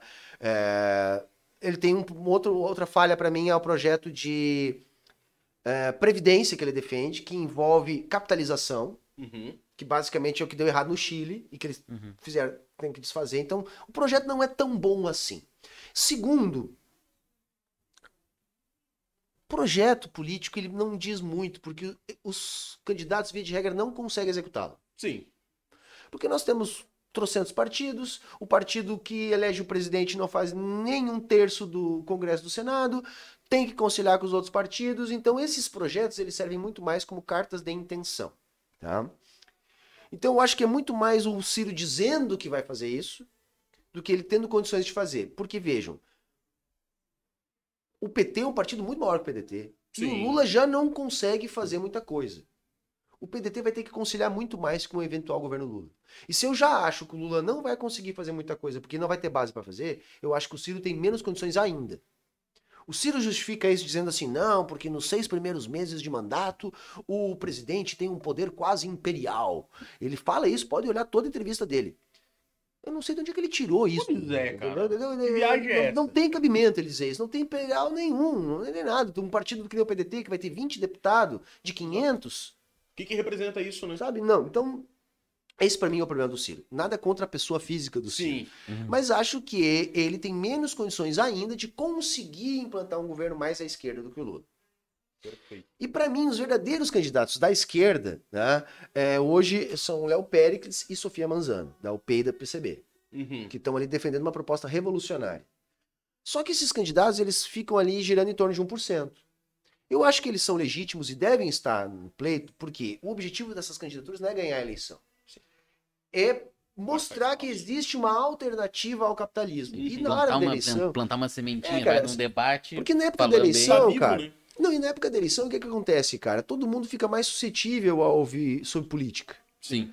Então, os comunistas, em geral, eles gostam de aproveitar o momento das eleições, que as pessoas estão mais suscetíveis a falar sobre política, para botar o bloco na rua, para apresentar suas propostas, para tentar dizer que o comunista não é aquele que come criancinha, Sim. sabe? E desmistificar tudo isso. Então, essas candidaturas, para mim, são legítimas. Sim. Eu, inclusive, eu sou do PSOL. Antes do PSOL fechar com o Lula, eu achava que era importante, num primeiro turno, nós termos o nosso candidato, como o PSOL sempre fez em todas as eleições. Então eu estava ajudando a defender a candidatura do Glauber Braga, deputado federal do PSOL do Rio de Janeiro, que era pré-candidato. Internamente, o grupo que quer se unir ao Lula já no primeiro turno ganhou. Uhum. E eu sou um cara que sou partidário. Então, assim, Sim. eu defendi a candidatura do Glauber, perdemos na pré-convenção, né? É, ok, então tá, vamos fazer campanha pro Lula. É isso, tá? Mas eu achava interessante a gente ter o nosso candidato, pelo menos no primeiro turno. Pra marcar aquela posição, né? É, e defender as nossas ideias mesmo. Uhum. Pra dizer, olha, nós não somos iguais ao PT, Sim. entendeu? Embora eu entenda que seja necessário derrubar o Bolsonaro. Sim. Tá? Eu acho pra mim fundamental. Eu acho que uma coisa é derrubar o bolsonarismo, isso vai ser bem mais difícil, Claro. né? Porque isso vai ficar aí, essa turma tá aí, essa, essa galera que tá meio maluca, defendendo coisas malucas, não vão É embora. absurdo. É, eu uso o Twitter. O Caio não usa muito Twitter. Eu uso o Twitter. É, e tu usa o Twitter. É surreal. Cara, é demais, cara. E, e, tipo assim, eu, eu só vejo respingos, porque né, eu tenho a minha bolha, que é o que eu sigo. E aí, de vez em quando, alguém compartilha, recompartilha um, um tweet da- da- do Bolsonaro e tal. Eu sei que eu Demais, deveria se- seguir ele pra, tipo, ficar vendo o que, que ele posta e tudo mais, mas nem sigo porque, vai, é complicado. E, cara, a galera é maluquete. Não, então, isso vai ficar, A mas é assim, maluquete. apesar disso ficar, temos que ganhar do Bolsonaro. Tem Sim. vai Vamos ajudar unir, né? E vamos ganhar do Bolsonaro. E assim, eu não levo muita fé de ganhar primeiro turno. eu Acho isso uma possibilidade Sim. pequena, tá? Mas temos chance de ganhar. E, e ele vai tumultuar a eleição, cara. Com certeza. E isso até era uma, uma questão que eu queria entrar pra ver ah, o que, que tu acha dessa situação que tá se formando. Porque tu, tu tem informações diárias de que o presidente diz que as eleições, ah, que as urnas são falsas, né? Que consegue burlar as urnas e tudo mais. Porque parece que ele já tá preparando o terreno. Do tipo assim, perdi. Olha, eu já tinha toda aquela história, eu tava falando pra você. Vou- ele- ele tá vendo tá- aquele jogo que nós vamos jogar ano que vem? Pô, eu vou Exato. perder, vai ser roubado. O VAR vai entrar e vai roubar, sabe? Parece Eu que ele já tá que- preparando esse terreno pra dar uma de Tipo assim, ó, perdemos, não vamos largar isso aqui. É, ele tá, ele tá seguindo assim como a eleição dele foi baseada toda na, na onda de direita que teve no mundo com o Bor- Boris Johnson, né? O Boris Johnson na coisa, o Trump nos Estados Unidos. Ele tá fazendo a mesma coisa. O Trump fez a mesma coisa.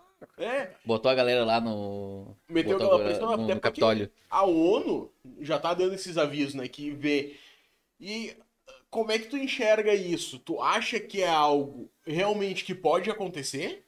Ou tu acha que não, que ele vai conseguir aceitar ser ah, Derrotado. derrotado? Não, aceitar ele não vai. A questão é se ele vai conseguir o golpe ou não. exatamente. Porque assim, ele vai tentar. Uma É coisa. inevitável. eu não tenho, eu não tenho, isso é 100% de certeza. Pode ser um fiasco gigantesco que a gente sequer perceba a tentativa, Uhum, Sim. ou ele pode conseguir. sim. Eu acho que é difícil ele conseguir. Eu acho que é difícil ele conseguir. E seria mais difícil de conseguir se ele matasse no primeiro turno ainda. É mais difícil ainda. É. Mas veja, quando eu digo que é difícil, não, eu não tô dizendo que é impossível. Eu Claro. acho que há esse risco. Uhum. Não é um risco grande no momento, eminente, mas há esse risco, a gente não pode baixar a guarda em relação a isso. Porque para você conseguir um golpe de Estado, você precisa ter parcela do povo te apoiando. Sim. Não precisa ser maioria, mas tem que ter uma parcela Sim. forte. Ele tem 25%, 30%. Que é considerável. Talvez seja, Gente o suficiente pra ir pra talvez rua, seja assim. suficiente. Talvez seja suficiente. Mas não só o povo. Tu tem que ter uma parcela significativa da burguesia. Uhum. O grande capital também tem que apoiar. Ele tem, pelo menos nos latifundiários. A gente não sabe se suficiente ou não, mas alguma coisa ele tem. E tu tem que ter apoio dos militares. Uhum. Tu não dá golpe sem o apoio dos militares. Que ele também tem. Então, assim, é possível que ele consiga. Até porque, desses três fatores, o mais determinante é o fator militar. Uhum. Porque quem tem as armas, mano, se os caras botar os tanques na rua, vai fazer o quê, né? ninguém faz nada. Não tem o que fazer. Agora, ele, ele vai conseguir fazer os caras botar os tanques na rua, porque uma coisa eu tenho defendido: esse governo não é dele, é dos militares. É um governo militar. E ele é apenas aquilo que foi utilizado pelos militares para voltar ao poder. Historicamente, os nossos militares, o que eles gostam é de boa vida. Boa vida, cara. Ganhar- Gosta de ganhar bem, se aposentar cedo, ter muito privilégio e sabe, é isso que eles gostam em geral. E eles estão patrocinando esse governo todo por causa disso, cara. Você pode botar um Google ali. Eles estão ganhando acima do teto. São 6 mil militares no governo. Todos ganhando acima do teto constitucional, ou quase todos ganhando acima do teto constitucional. Quer dizer, então, assim, eles garantiram nessas reformas uma porção de privilégios. Tipo, a reforma trabalhista não atacou eles, a reforma da Previdência não atacou eles. Exato. É, é, nada, nada ataca eles, ao contrário, eles tiveram aumentados os seus privilégios. E é por isso que eles defendem esse governo. É basicamente isso. Só que ao mesmo tempo, o Bolsonaro é tão ruim, Sim. tão ruim, tão incompetente, saca? Que ele queimou o filme de todos os militares, porque todo mundo sabe que esse é um governo militar. E é um governo Sim. incompetente. Flagrantemente incompetente. Tá, agora enrolado no MEC aí, todo mundo sabe Que loucura, que é que o cara é, É, o, que o ex-ministro o- é funcionário do Bolsonaro. O o Vasquinho falou aqui, ele falou, eu acho que ele vai tentar, principalmente agora depois da prisão do Milton. Exato, porque agora, não, ele tem um fio, cara, que ele vai ser preso. Sim. Que tem, uma, tem coisa, assim, tem muita coisa pra ele ser preso, mas ali tem materialidade É, muito eu, forte. eu vejo assim, tipo, tu, tu pega os dois, três primeiros, os dois primeiros anos do Bolsonaro e a função da, da, da pandemia e tudo mais que aconteceu, parecia pra mim que ele nem ia tentar reeleição pra não se encher mais o saco. Não, mas Só que agora ele precisa só que agora ele precisa da reeleição pra se salvar, porque ele É. cavou um buraco tão fundo. Não só ele, quanto os filhos também, Então, né? então por isso que eu acho que assim, ó, Eu, no lugar dele, se eu não tivesse feito tanta cagada, eu nem, eu nem aparecia pra reeleição. Só que daí tu vai lá e faz tanta cagada que tu precisa se reeleger pra. Pra conseguir ficar escondendo, né? Então o que, que eu acho? Os militares não têm uma necessidade de, de ratificar esse governo, Sim. ratificando um golpe, se eles não tiverem esses privilégios ameaçados. Então vai muito da condução da eleição. O Lula voltando e dando o mínimo de garantia pra ele, dizer assim, ó, cara, tudo bem, eu não vou, Esquece, esquece. né? faz de conta que não aconteceu nada, que é bem o tipo do Lula, eu acho que eles podem não interferir mesmo. tá? Agora que ele vai tentar, ele vai. Por quê? Porque ele não é um representante legítimo dos poderosos. Sim. Se tentou de tudo para que não fosse ele. Até agora tá se tentando ainda uma terceira via. Uhum. Que Entendeu? não consegue, né? Mas tudo bem, os poderosos acharam bom ele, porque tá, afinal de contas tem o Paulo Guedes ali, a política econômica meio que nos serve. Aturamos esse cara. Mas foi isso, aturam o Bolsonaro, porque ele virou inevitável. Assim que ele for descartado, que ele perder a eleição, ele vai em cana sem dó nem piedade. E Exatamente. ele tá em choque. Tá tremendo. Tá em choque, o Bolsonaro é em choque. Até porque Ele tá em choque desde- questiona, tipo assim, ah, por que que ele não é preso hoje? Tem a questão que ele tem o foro, né? Então, Sim. por isso que hoje É ainda não difícil. acontece nada É com difícil. ele. Mas o- a documentação que tu tem hoje é muito pesada pra quando ele perdeu Mas o já foro, tá né? correndo, cara. Porque, por exemplo, o que aconteceu nessa questão do MEC? Ele interferiu na PF e a PF mandou eh, para o Supremo a investigação porque tá acusando já ele de interferir. Sim. A batata dele tá muito assada. Ele sabe disso. Então, é- é- o lance é esse, cara. Se ele não se elege, ele vai preso. É inevitável. E os né? filhos vão junto, e os É, os vão junto, e os amigos. eleger, né? É, Provavelmente vão se eleger. Aí é mais difícil, mas é- o medo dele é esse aí. É, a pele dele tá assando assim, ó, lindamente. E, cara, indo, vindo pro cenário estadual, tá? Como é que tu vê hoje a nossa política aqui no Rio Grande do Sul? Tu vê. Tem pergunta no, no chat.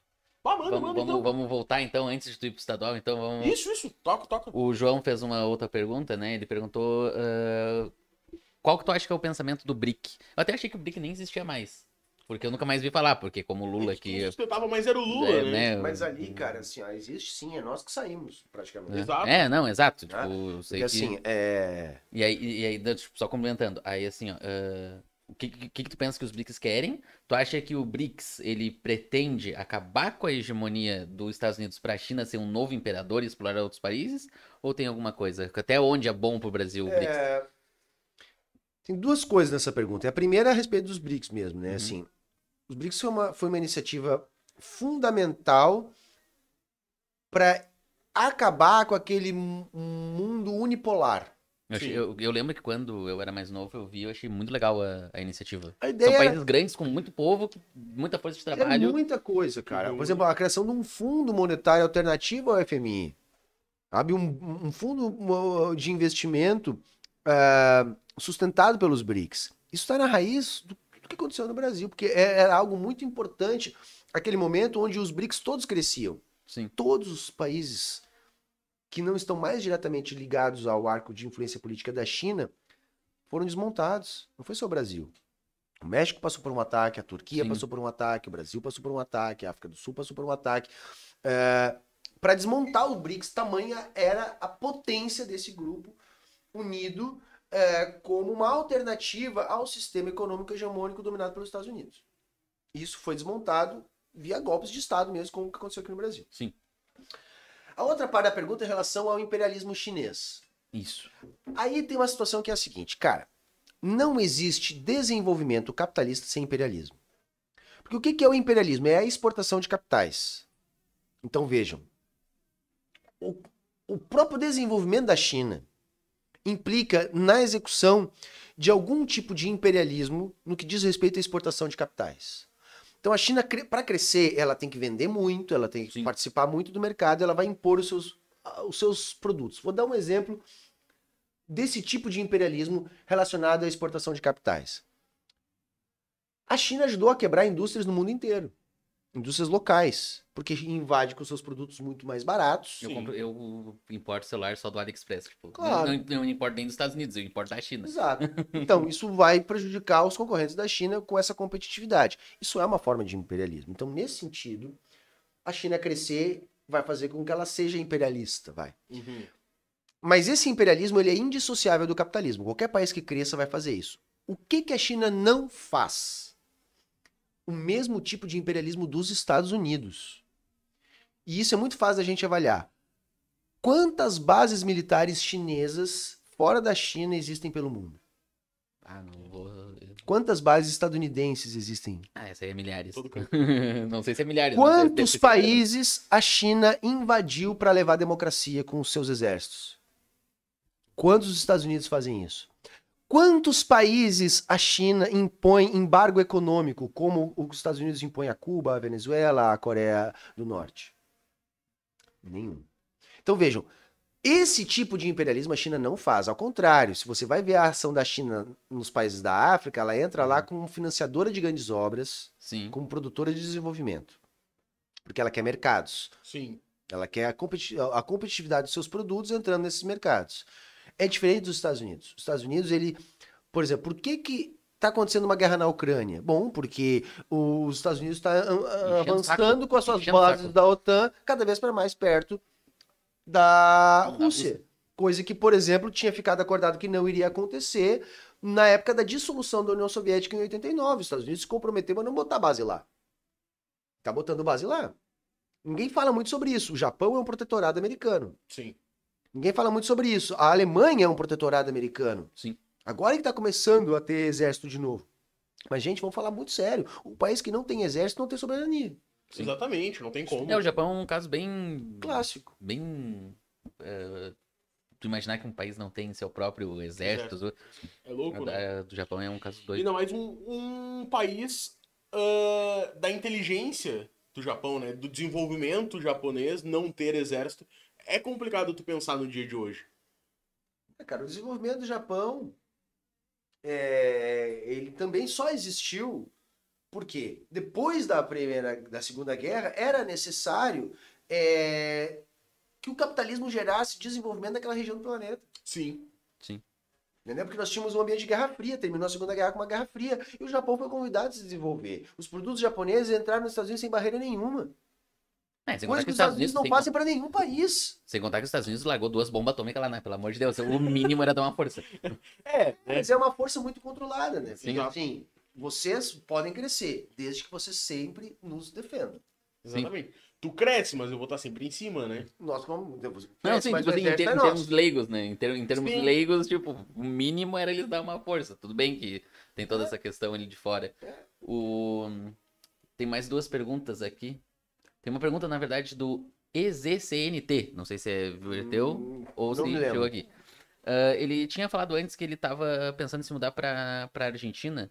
E ele, ele tem uma preocupação em questão da inflação na Argentina. Ele diz que ele só acha. ele só acha conteúdo liberal sobre isso. Cara, a inflação na Argentina, cara.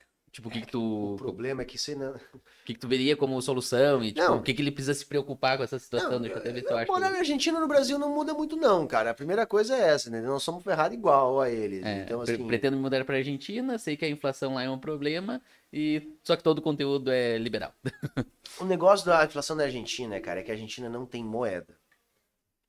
É, e- Eu tava olhando, eles, E- têm, eles têm dólar, né? Eles Agora não dólar. é mais oficialmente o dólar, mas ainda é reflexo do tempo que eles tiveram a economia dolarizada. Uhum. Porque desde que eles acabaram com a paridade, isso foi lá nos anos 90 ainda, né? Que foi quando a Argentina quebrou de fato e tal. Eles vêm tentando estabelecer uma moeda. E não conseguem. Não conseguem, porque eles não conseguem indexar, indexar os títulos públicos ah, do Tesouro da Argentina à moeda local. Eles não conseguem fazer isso. E aí eles têm uma falta crônica de dólares no mercado argentino. E a inflação argentina ela é ocasionada por falta de dólares. Isso é uma coisa que as pessoas têm um pouco de dificuldade de entender, Uhum. porque até não a mídia não explica muito isso. Sim, sim. Quando é que um país quebra? Quando falta dólar. Porque o dólar é a moeda Global. universal. Isso. porque- Universal, porque, global. Não, não, Eu vou dar um exemplo assim, ó. Ah, se o Brasil tem uma dívida em reais, ele sempre vai conseguir pagar. Exato. Uhum. Porque ele pode, entre aspas, imprimir reais. Tá. Se o Brasil tem uma dívida em dólar, é que é um problema. Sim. Então, quando é que um país quebra? Quando falta dólar. Nos anos 90, até 94, quando nós éramos quebrados, que nós não tínhamos moeda, nós não tínhamos dólar. Uhum. Nós não tínhamos dólar. Então, o que acontece? Nós criávamos uma moeda, mas aquilo não funcionava como moeda. Porque o que continuava pautando os preços era o dólar. Os Sim. preços seguiam aumentando, a moeda ia desvalorizando, eles iam criando novas cédulas. E aí, botando zeros nas cédulas. Isso. Sim. Daqui a pouco, eu lembro, eu era criança, minha mãe dizia, Humberto, vai na padaria. Eu ia lá com 50 mil, cara. Os cruzeiros, Sim, né? eu, lem- eu, eu vi É, um 50 vídeo do- mil, eu ia lá, comprava ver 10 cacetinhos. Aí o cara, pô, 10 cacetinhos custa 25 mil. Hum. Era isso, cara. Eu vi né? um vídeo no, no YouTube falando sobre a- o plano Collor e tudo mais, e eu vi a, a- a- a ministra da época explicando. Cara, não, não, não, me, não me entra na cabeça que ela falou, não, porque se tu tem tantos mil cruzados, tu corta um zero daqui, tu corta um zero dali, vira. É, e eles faziam isso. Ele ia lá e cortava o zero. Então eles pegavam, mu- mudavam o nome da moeda, saía o cruzado, entrava com o zero. Eles trocavam, recolhiam todas as notas, faziam todo mundo ir no banco, trocar suas notas Uhum. por outras e tiravam os zeros da nota. Então se tu tava ali com as notas de 100 mil, Uhum. essa nota virava uma nota de 10 mil, ou às vezes uma nota de 100, Sim, de tantos zeros que eles cortavam. sim. mas o processo continuava e a inflação aumentava. Por quê? Porque não tinha dólar. Uhum. Como é que nós resolvemos isso? Quando foi na hora de criar o Plano Real, o Brasil foi o último país a renegociar suas dívidas em dólar com o FMI, na época lá foi o Pedro Malan que fez isso. Com essa renegociação ele conseguiu uma boa taxa de juros. O governo é, botou a taxa básica de juros da economia lá na, pra lá de puta que pariu, perdão a palavra aqui, né? Uhum. para atrair dólar e fez um, um caixazinho de dólar com essa entrada aí, enquanto criava o RV. Ou seja, atrelou os preços ao dólar, que é o RV, era a unidade real de valor, que era uma tabelinha que a gente tinha, cara, era muito engraçado. Então tinha o preço lá na gôndola, tipo 5 mil cruzeiros. Aham. Quando tu chegava no caixa, tinha a tabelinha da URV, que era o preço do dólar no dia. Tu chegava lá, ah, 5 mil cruzados, quanto é? Não, dá uma URV, ou duas URV. Aí tu, dá duas URV, aí tu pagava, saca? É aquele fato que tu nunca sabia o preço do produto no mercado, isso, né? mas isso Todo foi dia. fundamental, cara. Nunca sabia, mas era fundamental por quê? Porque o governo estava se preparando juntando dólar. Depois, quando ele cria o real, nós tinha dólar, Uhum. entendeu? E aí se manteve uma taxa de juros de 40% ao ano. Pra você ter uma ideia, hoje tá alta, tá 13%. Exato. Nós tínhamos uma taxa de juros de 40%. A galera não lembra, vocês são mais jovens. Tu ia comprar um Eu sou de carro, 94. tu vai, tu vai, tu vai, ah, aqui, 94, imagina, cara. Eu me lembro até hoje, cara. é, ah, minha tia foi comprar um Corsa 97, velho. Zero na época. O financiamento mais longo que existia era 24 vezes. Então hoje a gente sabe que tem 60, 70. Sim. Na época o mais longo era 24 vezes. E o Corsa financiado, ela ia pagar dois Corsas e meio. Tá? Hoje um financiamento que ainda tem um juro muito alto, em 60 vezes, tu não chega a pagar nem dois. É, não, hoje o problema é o IOF aumentou pra caramba, né? Hoje, não. é que hoje um financiamento tem gente que paga o quatro vezes o valor. Mas não financiamento que aliena bem, né? Tu tá falando Não. financiamento. Financiamento de veículo mesmo, por exemplo. Porque hoje é, eu o te, juro é um e pouco ao mês, cara. Não, não. de veículo. ah, eu te digo porque eu já trabalho com financiamento veicular, tá ligado? Hoje, por exemplo, uma taxa boa, tipo assim, razoável, não boa, mas dentro do padrão, 2,5 mais ou menos, sabe? Hoje, nós aprovamos uma ficha lá que a pessoa ah, queria financiar 20 mil para um veículo Uhum. e ele terminou pagando 95 mil mais ou menos. O final dele. Tá, Sabe? pagando, tá pagando quatro vezes e meio. Exato. Deu 4,50 É, e alguma tá- coisa tá de bom, juros. Tá, o último Não, carro é que eu tipo financiei, assim, eu paguei um e pouco. Só que isso é agora nos últimos um ano e meio, dois. Entendeu? E, e esse ano saltou, Sim, porque no início dois do anos ano. atrás tava 2% o juros. Exato, Agora no tá início 13. do ano a gente aprovou financiamento a 1,4, 1,3. É, é recente. É muito recente, muito recente. Porque tá voltando. E outra, o juro Questão básico. econômica É, o atual. juro, o juro básico não é, não é esse juro que tu trabalha, porque eu sei que tu trabalha é spread, né? É o juro que a financeira Isso. cobra. Exato. É, isso. Mas tudo bem. O que eu tô querendo dizer é o seguinte: era muito alto o juro, mais alto do que é hoje. Uhum. Tá? Porque é, eu não vou saber a taxa mensal, porque faz muito tempo, mas era muito caro, saca? É, e hoje se conseguiu diminuir um pouco isso porque o juro caiu, tá? Porque uma, uma taxa de juros a 40%, cara, ao ano, é, não, Exorbitante. é exorbitante, cara. Não tem Não como tem. comparar hoje em dia, porque nenhum país do mundo mais faz Sim. isso. Exato. Foi isso, Fora que fez, realidade. foi isso que a gente fez para conseguir ter dólar. A Argentina, aí voltando para a resposta do cara ali, nunca conseguiu fo- formar um colchãozinho de dólar para criar sua própria moeda. Porque eles criaram, eles passaram uma década usando o dólar como moeda local. Sim. Os caras iam no caixa eletrônico e sacavam em dólar na Argentina. Sabe? As contas eram, eram dolarizadas, que é o que estão tentando fazer no Brasil. Isso é uma bomba, cara. Acaba com a nossa economia se dolarizar. Então, o problema da Argentina é que eles não conseguem fazer uma moeda, porque Sim. falta dólar. Então não adianta, pode entrar o Macri, pode entrar o, o Alberto Fernandes, pode entrar quem for. Quem não conseguir tá, é, fazer com que o país acumule dólar não vai resolver o problema da inflação na Argentina. Tá, e ah, hoje, o exemplo que a gente tem, então, para o país conseguir fazer isso, a população vai acabar sofrendo inicialmente para conseguir ter depois essa liberdade, uma liberdade maior econômica. No nosso caso é diferente, cara, porque o Brasil é um dos países que tem uma das maiores reservas de dólar do mundo. Sim, Mas eu digo, por exemplo, na, na questão argentina hoje, Uhum. como é que eles vão conseguir ter essa reserva? Como é que eles vão conseguir produzir ela? O povo Aí, vai eu- acabar eu- pagando um pouco, talvez. Cara, como é que nós fizemos a nossa reserva? Um pouquinho foi lá com o FHC, um pouquinho Sim. antes ainda, na verdade, na época do Itamar, para fazer o real. Uhum. Mas isso era coisa assim, ó, 20 bilhões de dólares de reserva. Hoje a gente tem 400 bilhões. Como é que a gente saltou de 20 bilhões para 400? Foi no período do governo do PT. Justamente quando a economia estava bombando. Então, quanto mais a economia estava acelerada, o Banco Central começou a fazer uma política de comprar dólar. Trocar para o real. Por quê? Porque o real estava valorizando. Porque assim, a nossa economia funciona assim. Quando a economia começa a crescer muito, tu tem uma pressão deflacionária sobre o dólar no Uhum. início. E nesses momentos, o governo entrou no mercado Comprou, né? comprando dólar. Exatamente. Literalmente, literalmente imprimindo real para comprar dólar.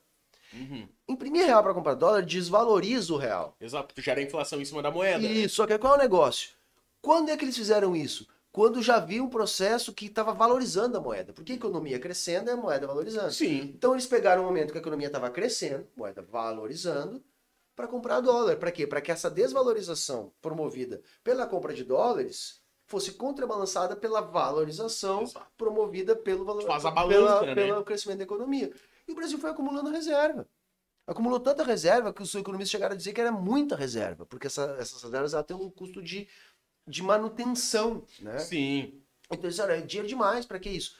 Só que se não fosse tanto dólar, hoje o Brasil estava quebrado. Exato. Porque hoje em dia o que tem acontecido é que o Brasil não está mais acumulando reservas e está gastando essas reservas. Se nós não tivéssemos essas reservas, aí sim a situação ia estar muito pior do que está hoje em dia. Falando nisso, nessa questão das reservas, do dinheiro nacional, né? Como é que tu enxerga essa política do governo Lula e até no próprio governo Dilma de emprestar através do BNDES e financiar outros países? Uhum. aqui, principalmente da América Latina né, e da América do Sul. Como é que tu enxerga essa política? Tu acha ela positiva, necessária, ou tu acha que foi um erro econômico do país? Cara, foi um acerto. Um 100%. Sabe por quê? Porque a galera fala e se criou um mito ao redor disso. Que a gente está Entendi. financiando ditaduras cubanas no Caribe. Ah, porque Tão na tua cidade. Na Brasil, tua né? cidade não tem metrô, em Caracas tem metrô, e o Brasil que pagou o metrô. Deixa eu explicar uma coisa pra galera, tá? Esse dinheiro, ele sai do BNDES. E o B do BNDES não é de bola não, viu? É de banco. Banco. Você já viu banco dar dinheiro pra alguém? Até hoje não, nem cooperativo. Não dá banco, cara. Banco não dá dinheiro pra ninguém. O que foi feito em Caracas, o que foi feito em Cuba, o que foi feito em outros lugares, foi emprestar dinheiro. Empréstimo a juros. O BNDES tem lucro operacional em todas essas operações. Todas elas estão sendo pagas. Aí a galera diz assim: ah, mas é juro subsidiado. Juro subsidiado, de fato, não significa que não tem juro. Exato. Significa que é um juro menor do que o de mercado, mas Mas ainda juros é ainda, juro. né? Se tem juro, significa que eu estou recebendo mais do que eu dei. Aí vamos pensar, o governo está investindo, tendo lucro com o investimento, porque tem juro, e ainda está levando as nossas empresas a produzir fora do Brasil. Levando, construindo know-how, levando a nossa mão de obra, porque os engenheiros eram da Odebrecht, Sim. eram da OAS. Então, assim, tá levando os nossos profissionais, tá expandindo a nossa a, a capacidade produtiva e ainda tá tendo lucro pro país. É uma bobagem. A China faz isso em tudo que é lugar, tá desenvolvendo obra em tudo que é lugar com os seus dois bancos de desenvolvimento. A Alemanha tem banco de desenvolvimento, a Coreia do Sul tem banco de desenvolvimento. Aí o nosso banco de desenvolvimento nós não podemos Não usar. pode. Exato. E eu vi também isso como uma estratégia de fortalecer o próprio Mercosul. Porque tu tinham países aqui ah, necessitavam evoluir e não tinham ah, verba para isso.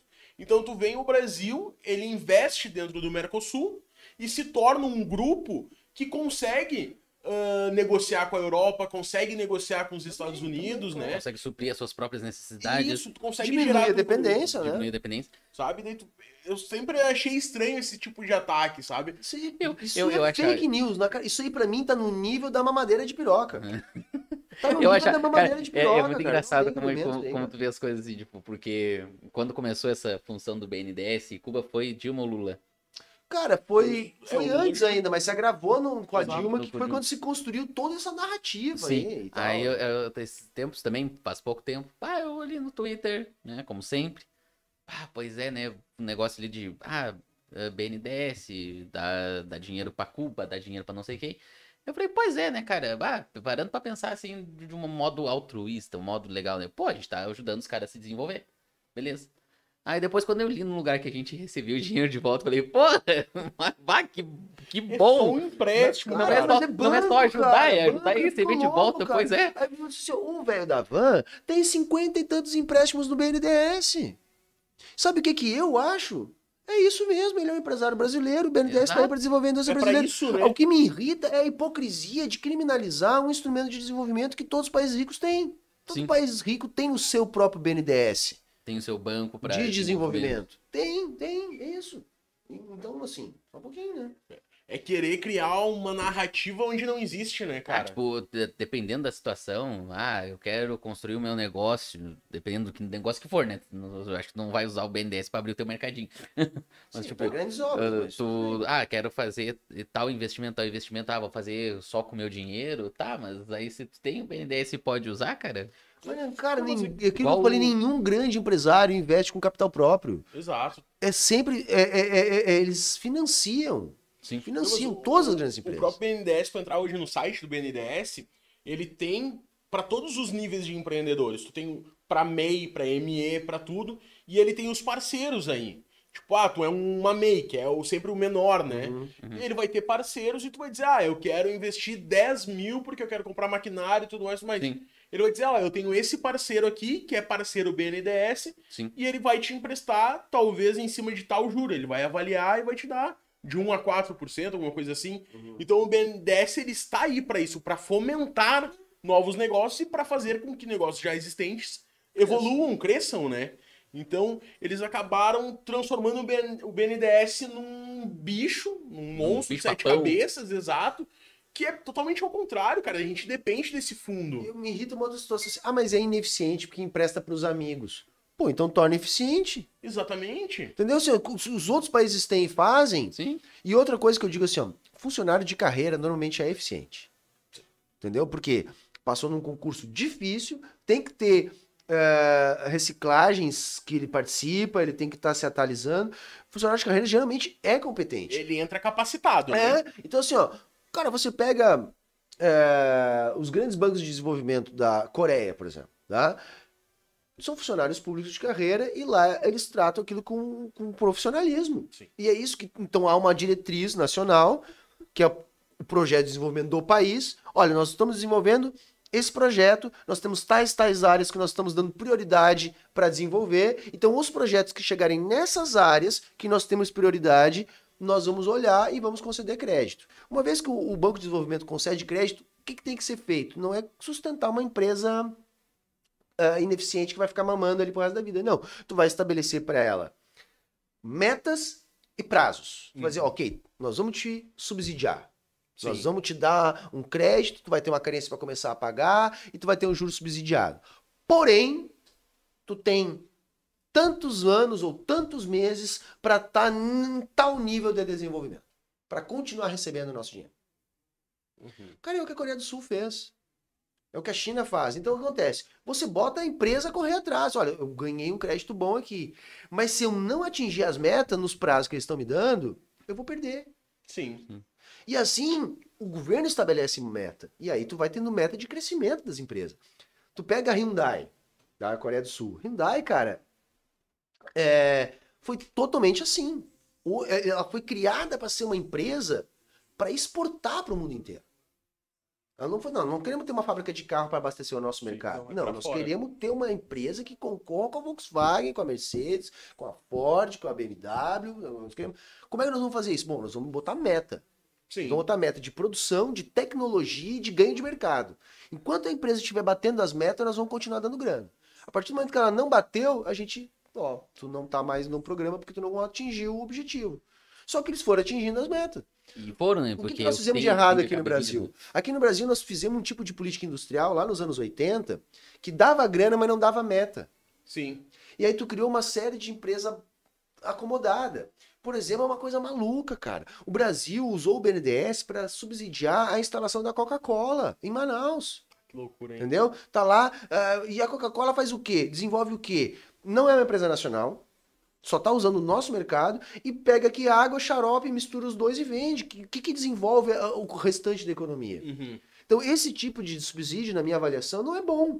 Não é bom. Tu tem que dar subsídio, por exemplo, à VEG, que fabrica esses aerogerador ah, de, uh, das usinas eólicas. Uhum. Uma empresa nacional de altíssima tecnologia. Essa tu tem que subsidiar, porque amanhã nós vamos estar enchendo de catavento na África. Nós vamos estar enchendo de catavento na Ásia. Sim. Empresa nossa, sabe que vai trazer capital para cá. Aí eu defendo.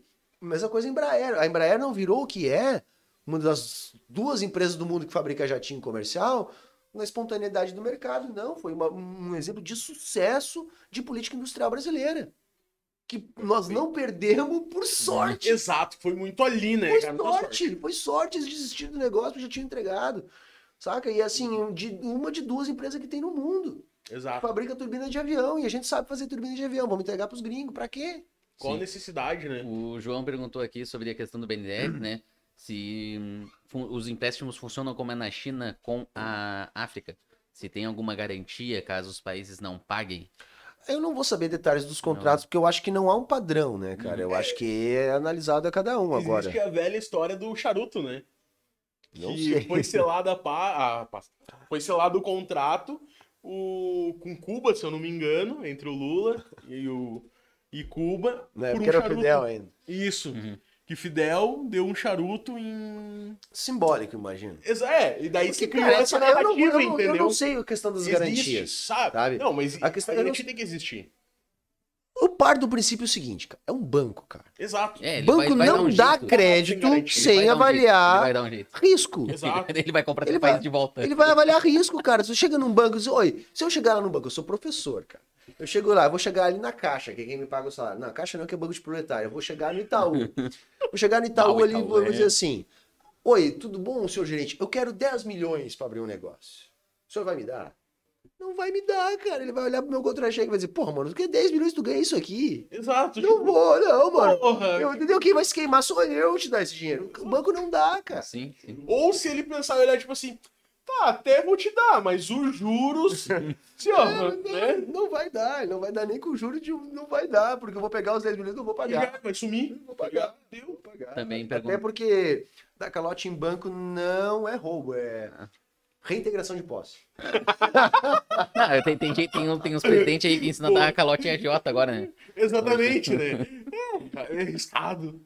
Ah, não, olha, teve uma outra pergunta aqui sobre a questão né, da- das pautas. Do socialismo estamos muito longe, mas pelo menos uma social-democracia com algumas garantias para os trabalhadores e alguma qualidade de vida e desenvolvimento é possível no futuro próximo? 30 a 50 anos? Próximo? Não, cara, a social-democracia é uma realidade, cara. O que é difícil, e não existe até então, é social-democracia ao sul do Equador. Ao norte do Equador tem um monte. um pouco capenga depois Uhum. do fim da Guerra Fria, mas Exato, ainda estão lá. Mas, cara, o sul do Equador é difícil, porque aí tem uma outra questão, né? Que o que explica é a teoria da dependência. O que, que diz o seguinte, cara? É, Os capitais não podem ser igualmente produtivos em todo mundo. Há uma divisão social do trabalho. Sim. E o capital, ele migra dos capitais menos produtivos para os mais produtivos. O que, que isso significa? Os países que têm economias mais dinâmicas concentram o capital global. Então, se você pegar as economias da Europa, dos Estados Unidos, do Japão, que são as mais dinâmicas, elas acabam concentrando lá o capital. Por isso que eles ficam cada vez mais ricos. E eles o fazem porque o nível de produtividade dos países menos desenvolvidos é inferior. Sim. né? Então, o que determina essa migração do capital é justamente a diferença no nível de produtividade. Ele migra do menos produtivo para o mais produtivo. Se os países pobres começam a ficar mais produtivos, o que, que acontece? Essa migração cessa. né? Esses países pobres, então, eles vão deixar de servir de alimento para as economias dos países ricos e vão passar a competir com a economia dos países ricos. Por isso, por exemplo, que não se quer que a China se transforme no país mais rico do mundo, porque ela já está fazendo isso a contragosto. Então ela está disputando com as economias globais. Uhum. Então o que acontece? Por que, que é difícil social-democracia ao sul do Equador? Porque sempre que isso começa a acontecer, os países ricos intervêm para impedir que isso aconteça. Porque se isso começa a acontecer, no futuro eles vão ter as suas economias ameaçadas. Então vejam, quando o Brasil começou a crescer e começou a fazer o BRICS com a China, foi necessário se desarticular o Brasil. Sim. Uhum. Estão entendendo? Porque não pode. Tu pode ter esse tipo de social-democracia na Europa. Por quê? Porque a social-democracia ela pode existir dentro do capitalismo. Só ela é muito cara. A galera gosta muito de falar da Dinamarca, da, da Noruega, da Suécia, para dizer como os grandes exemplos de, de sucesso do capitalismo. Sim. E de fato são locais com qualidade de vida muito superior à nossa, muito superior. Tem exploração, tem desemprego, não é um mar de rosas, mas é muito melhor que nós. Agora a gente tem que entender o seguinte: por que, que isso é sustentável lá? Bom, porque as empresas desses locais elas estão inseridas na lógica de exploração de locais como o Brasil, por exemplo. Entende? Então, assim, as petrolíferas norueguesas, elas são grandes acionistas de companhias de petróleo que foram privatizadas em, proje- em processos escusos no mundo inteiro, como, por exemplo, o que está sofrendo a Petrobras agora. Ah, por isso que eu vi um tweet esses dias falando que é muito fácil falar da, que a Noruega deu certo se ela explora os países. Exatamente. Só que, tipo, tu não vê falar porque é a Noruega. Tipo, ela tá quietinha no canto dela. Claro, cara, e é pior ainda, porque a galera é desonesta, vai dizer assim: ah, mas a Noruega não teve colônias, a Holanda não teve colônias. Uhum. Pra dizer, que quando a gente fala que os países ricos são ricos por causa das colônias. Sim. Aí diz, ah, a Holanda não teve colônias. Claro, né? É que Nova York foi fundada por aborígenes, aborígenes australianos. Fundaram Nova York, né? Ah, o conde Maurício de Nassau, que governou o Brasil durante um bom tempo, né? Ele governava o Brasil eh, tupinambá, não era o Brasil holandês. Né? Natal foi fundada ah, por marcianos, não foram holandeses que fundaram Natal Longe disso, né? né? O açúcar brasileiro que foi para a Europa durante tanto tempo e formou todo o latifúndio brasileiro, só foi para lá custeado por uma companhia holandesa. Então a Holanda não tinha colônias diretamente, mas explorava as colônias dos outros. Sim. Na real, não tinha o trabalho de chegar a colonizar e fazer. Não, Ela ia ela depois, era na né? produção, velho. Fazia um contrato, cara. Portugal queria colonizar o Brasil. Uhum. Tinha que doar terra. Terra Portugal tinha. Não tinha Sim. o dinheiro para construir os engenhos. Os holandeses entraram com o dinheiro. Aqui. Fizeram um acordo. Ok, nós vamos financiar a construção de vocês, dos engenhos. Sim. Mas nós vamos ficar com todo o açúcar que vocês produzirem. E aí a gente bota o preço que a gente quiser, porque você só pode vender para nós. Aí o açúcar brasileiro ia daqui para Europa, chegava na Holanda, lá ele era distribuído. Então o, o brasileiro ganhava menos, porque era obrigado a vender pelo preço que o holandês pagava, e o holandês vendia pelo preço que quisesse, ficando com a maior parte do lucro.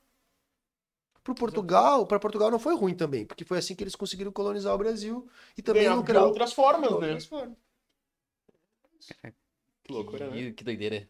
Doideira. Temos mais coisa no chat? Hum, deixa eu dar uma olhada aqui. É, Sorocaus, ele veio dar uma chacoalhada ali, ele botou hashtag vidas ricas importam e vi- vidas ricas importam e hashtag bancos importam. Mas é pra dar uma zoeirinha no, no- no chat. Me- Meteu um. É, é, ele falou que pra. Eu pra... defendo que os bancos existam. Todos públicos. Acabar com o banco privado. O banco cria dinheiro. Cara, pensa se tu tem um negócio, que o teu negócio é criar dinheiro. não pode ser privado, cara. O banco não pode ser privado, isso é uma loucura, cara. Os caras criam dinheiro. ser defensor de, de- defensor de banco. Eu era, eu, eu, tipo assim, eu na questão dos serviços eu defendo meu roxinho, tá ligado? Mas é foda. Pois é, porque, Porque tipo, é foda porque tipo assim, ó, agora eu tô desempregado. Aí o meu crédito no roxinho, porque eu emprestava tipo pra geral, porque o meu crédito, porque assim, eu falei, bah, como é que eu como é que eu crio o limite no cartão usando ele. usando ele? Aí eu comecei com meus 300 pilinha. Hoje tá bem alto. Tá Porque na época, é, porque daí, tipo assim, ah, quero comprar um joguinho. Ah, quanto? 100 pila? Ah, não, passa no meu cartão e depois... E eu sempre pagava em dia.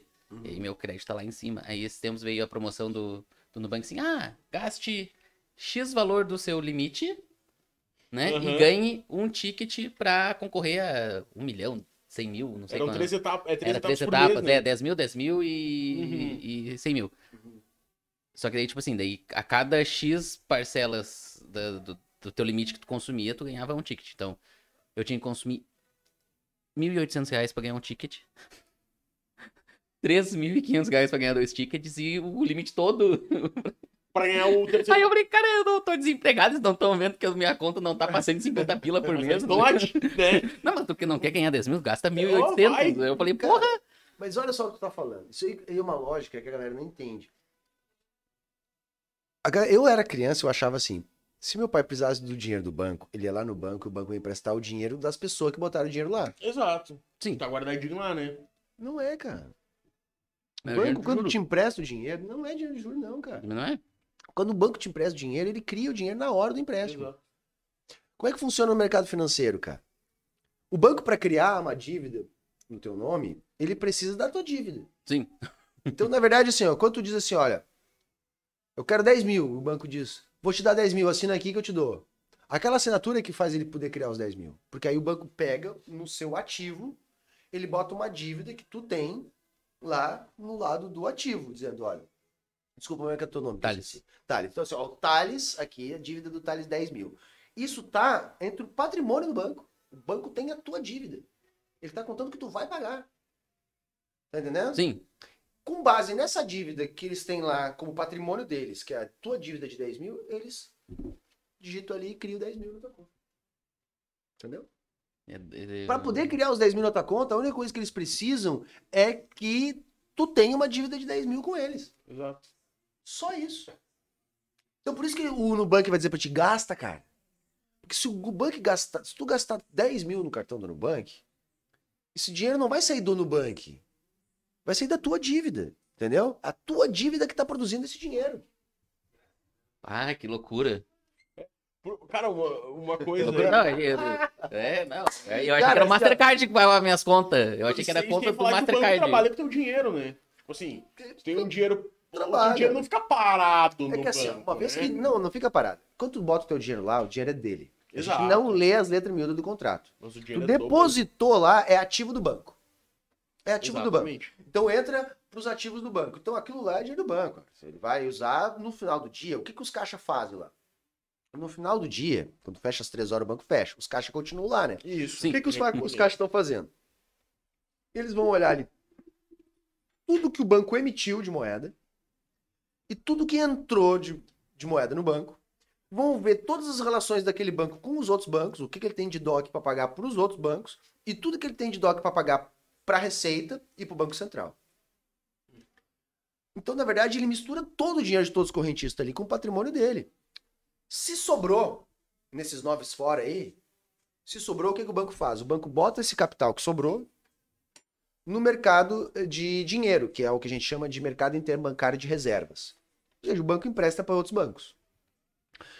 Quando faltou, que às vezes pode faltar, Sim. o banco faz o quê? O banco vai aonde? Vai nesse mercado interbancário de reservas e compra o que faltou. Então, na verdade, assim, ó, a gente não nota, mas a gente está confiando que o banco não vai quebrar. Exato. Porque tu botar o teu dinheiro lá, tu tá confiando nisso, que depois quando tu for sacar, ele vai ter um dinheiro para te dar, que não Sim. é o mesmo que o teu. Por isso que essas fintechs, quando surgiram e tudo mais, se tinha esse medo. Pai, eu vou abrir uma conta lá. Ah, eu lembro disso. botar- Bota, conta- bota dinheiro no banco, existe. Exato, daí tipo, ah, a Nubank, putz, vai lá que ela quebra, ela vai tá ali só pra arrecadar todo o teu dinheiro, quebrar e vazar, É, sabe? Larga numa outra conta, sabe? Faz esse, Eu tenho medo de, de, de ter conta em bancos que não sejam muito grandes, muito sólidos por causa disso. Entendeu? Eu não me seduzi pelo Nubank ainda. Não. É, é, não, eu, eu fui Ainda dos primeiros, eu fui É dos primeiros. É que, tipo assim, Mas é que a praticidade que... ele dava no celular era, tipo, muito maior É que os outros gigantesco. bancos. É, mas eu acredito que hoje já deve estar meio padrão todos os bancos. Não, não, tá, tá, tá bem melhor. O Banco do Brasil ainda é meio. Cara, é que na tá real bem eu- velho, mas. Eu tenho bastante preconceito tecnológico com bancos digitais. ah, públicos, Públicos. Ah, sabe? Que nem, por exemplo, o próprio Banrisul, a Caixa Econômica, o Banco do Brasil. Não que eles não devessem ser públicos, mas questão tecnológica. Podia fazer um aplicativo decente. Exato, Ah. porque, tipo, por exemplo, hoje a Caixa Econômica Federal é o principal banco de financiamento de casas, pra, até para os próprios agricultores e tudo mais. É a Caixa Econômica Federal quem produz esses financiamentos. Então, para a economia nacional, a Caixa Econômica é extremamente necessária. Sim, claro. E o aplicativo é inutilizável. Exato, e tu não consegue utilizar ele tecnologicamente. Tanto o próprio Banrisul. Ele passa por esse problema. Tu entra dentro de uma agência do Banrisul, mas tu tá nos anos 90, cara. Aparece Só falta Nilo- dar o... Aparece o pinguim no. no- no- Exato, só falta, tipo, É, tá o cara. cara sentado aqui fumando um cigarrão te atendendo, cara. O lance, o que, que é? Isso é projeto, cara. Sim. Entendeu? Tu precariza pra vender, pra dizer, olha só, não funciona. Não tem como. Entendeu? Olha só, não funciona. Era simples, era só contratar uma empresa e fazer um aplicativo decente. Era só modernizar. Olha o que é o lucro desses bancos que você está falando aí. Enorme, quer dizer que eles não têm condições de modernizar o serviço. Não há uma, uma questão de gestão que não, não moderniza quer, né? esse serviço para poder que se sustente esse discurso. Pra que a população diga, não, verdade, não, tem o porquê não ter esse funciona, banco, né? Não funciona, não presta. Privatiza logo essa porcaria. Exatamente. É, hoje tu consegue construir o discurso da privatização, né? Mas o caminho é o mesmo em todas as privatizações. cara. É igual, da, igual do transforma Correios, o serviço é. numa porcaria, aí diz que tem que vender. O, o do Correios eu acho ridículo. A história de privatizar o Correios. O, o- a uni- o único sistema, pelo menos aqui em Tramandaí, eu tô na cidade, a gente tá numa cidade pequena. tá? A gente não tá numa São Paulo, daí eu não sei como é que deve ser o pandemônio, que é o sistema de entrega lá. Mas aqui, o único. A única logística, logística? É. A única empresa de lo- logística, de distribuição e etc. que nunca me deu dor de cabeça foi o Correios. Todas as outras, tipo assim, a exceção. A, pequena. a Onde o correio funciona de a verdade, exceção da Amazon, que é um absurdo, não sei como. Mas tem um tem depósito aqui. Exato, é perto. porque eles construíram o depósito aqui. né? Aí, a exceção da Amazon, que vem muito rápido também, eh, todas as outras, TNT, log, não sei o que, bibibi, bababá, é um... Quando eles não usam a própria estrutura do correio. Hã? Quando Exatamente. eles não usam a própria estrutura do Correio, não vem algum adesivo do Correio na A caixa. etiqueta ali. É. Aqui também me perguntaram. ah, tá, tem duas perguntas interessantes aqui. Deixa eu ver, deixa eu, deixa eu ver. Hum... Perguntaram aí, já que o assunto virou bancos, ah, diferença entre moeda e dinheiro? Acho que tu fez um vídeo recente Tem sobre, vários vídeos sobre isso no canal. sobre a moeda e dinheiro. Eu acho que não, não sei se é muito Cara, grande. ah, sucintamente, tá? A moeda é a coisa. É o token, é o. É, é, o é- dinheiro, o é, ou papel. a cédula, ou, o cédula. ou o bit no. Uhum. A imagem. A imagem do É, celular. não, mas o bit lá tem um pulso eletrônico, enfim. É, é, é aquilo lá. Então a moeda, ou ela é o papel, ou ela é uma moeda, ou ela é um token, ou ela é um bit, ela é a coisa. E o dinheiro é a relação social. né? Então, assim, a moeda é aquilo que o governo pode imprimir à vontade. O dinheiro ele tem que ter valor. Então, o, o dinheiro é a moeda que passou pelo processo produtivo. Qualquer coisa pode ser uma moeda, né? Isso aqui pode ser uma moeda. Se É. transformar ela. Não, não, cara, assim, ó. Isso, moeda pode. Dinheiro Isso, que moeda. não. Dinheiro que não, é. Moeda pode. Qualquer coisa que Qualquer sirva como moeda, que né? sirva como um instrumento de troca Isso. e por universalizado pode, pode ser considerado moeda. Então, moeda é a coisa que tu tá trocando. O dinheiro é a relação social que se estabelece em cima daquela coisa. Por Uhum. exemplo, cara, eu aceito o dinheiro porque eu sei que outras pessoas vão aceitar também. Exato. Então eu dependo da relação social para a existência do dinheiro, tá entendendo? Assim, é, no... depois da Segunda Guerra Mundial lá na Alemanha, a galera não aceitava mais a moeda. Ou seja, o papel moeda, tu chegava no mercado, olha, eu tenho papel moeda, aqui, não, cara, tu não tem outra coisa para me dar. De tão desvalorizado que foi o dinheiro. Uhum. Então veja, a relação social dinheiro, ela fugiu da moeda. Ela não Uhum. estava mais na moeda. Então isso que eu tô querendo dizer. A moeda é coisa. O dinheiro é um valor construído socialmente, tá? É um valor social, é uma relação social. Eu acho que, resumindo, isso seria isso. Olha, Perfeito. boa. Bacana, né? Ah, se o Humberto pudesse migrar para um país, qual ele escolheria? Bah, ele vai falar Cuba agora. Não, cara, não, não. Eu respeito muito a, a- Gostaria muito de conhecer Cuba. eu tenho curiosidade também. Na... A primeira coisa, eu não tenho vontade de sair do Brasil. Eu tenho vontade de lutar para o Brasil ficar melhor. Tá? Eu, eu, eu acho, Perfeito. eu acho que isso seria arregar, saca? Uhum. Entendeu? Eu acho que a Dá gente o tem... braço a torcer. É, a né? gente tem um dever histórico, cara. E eu sou um cara que quer fazer a minha parte. Então, não há essa possibilidade. Não sonho sair do Brasil. Mas tudo bem, para atender a pergunta aí, imagina assim, se eu quisesse sair do Brasil, é, eu ia querer viver hoje no que eu acho que são os exemplos mais modernos de socialismo. Eu ia querer viver ou no Vietnã ou na China. Eu acho que no Vietnã porque ele é mais desconhecido pra gente, né? E é menor, né? Deve Ninguém mais fala do. Vietnã, cara. Os caras cara, os cara correram com os americanos de lá. Vietnã, Tipo assim, guerra, sabe? É, Não, é a gente tá em guerra, guerra. mas- Não, mas os caras ganharam. Os Exato. caras ganharam nos Estados Unidos. Os caras ganharam intocado no chão. Não, lindamente, numa Os estratégia. caras ganharam. Os é caras que é ganharam intocado aí? no chão.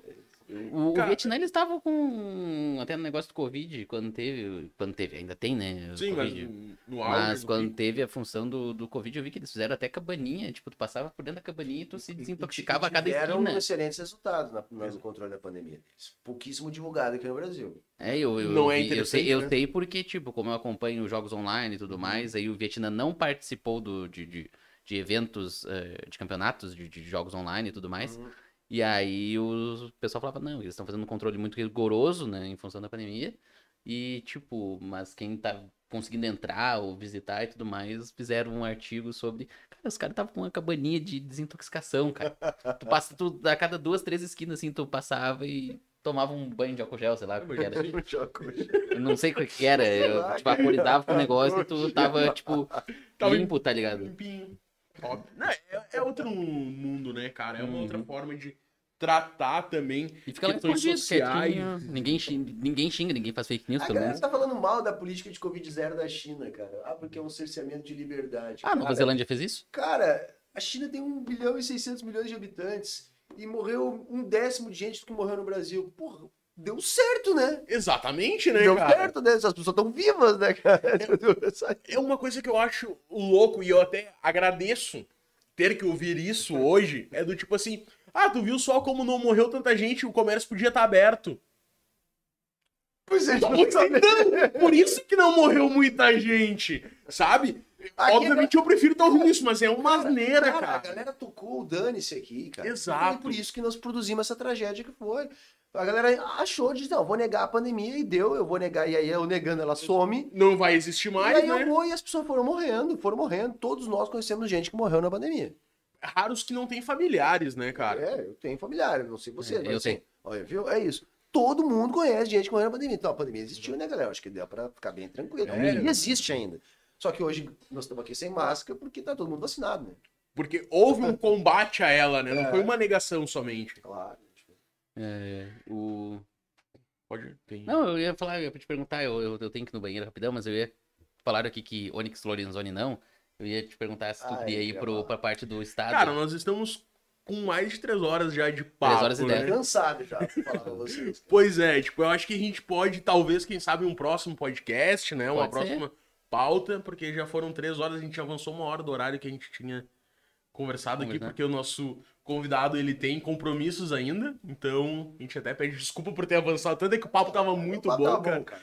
sabe? Então, fica o convite aqui pra quem sabe, logo Fazer a mais parte a gente 2 daqui a pouco, Exato. uma parte daí tu entra na, na mais fase estadual, né? estadual. Porque, galera, assim, ó, eu sou residente de Osório, fica 20 e poucos quilômetros daqui, é só chamar. prendeu o grito e tamo aí, fechou. É. Porque hoje eu tô com mais medo do que pode acontecer no nosso estado do que pode acontecer no nosso governo federal, sabe? Porque aqui, é, aqui o bolsonarismo tá muito forte. Exato, isso, isso tá me preocupando Um bastante. absurdo. O Heinz falando é um Ah, absurdo. Cara, eu- eu- cara, vai. Na real, a gente podia convidar aquela médica, sabe? A minha...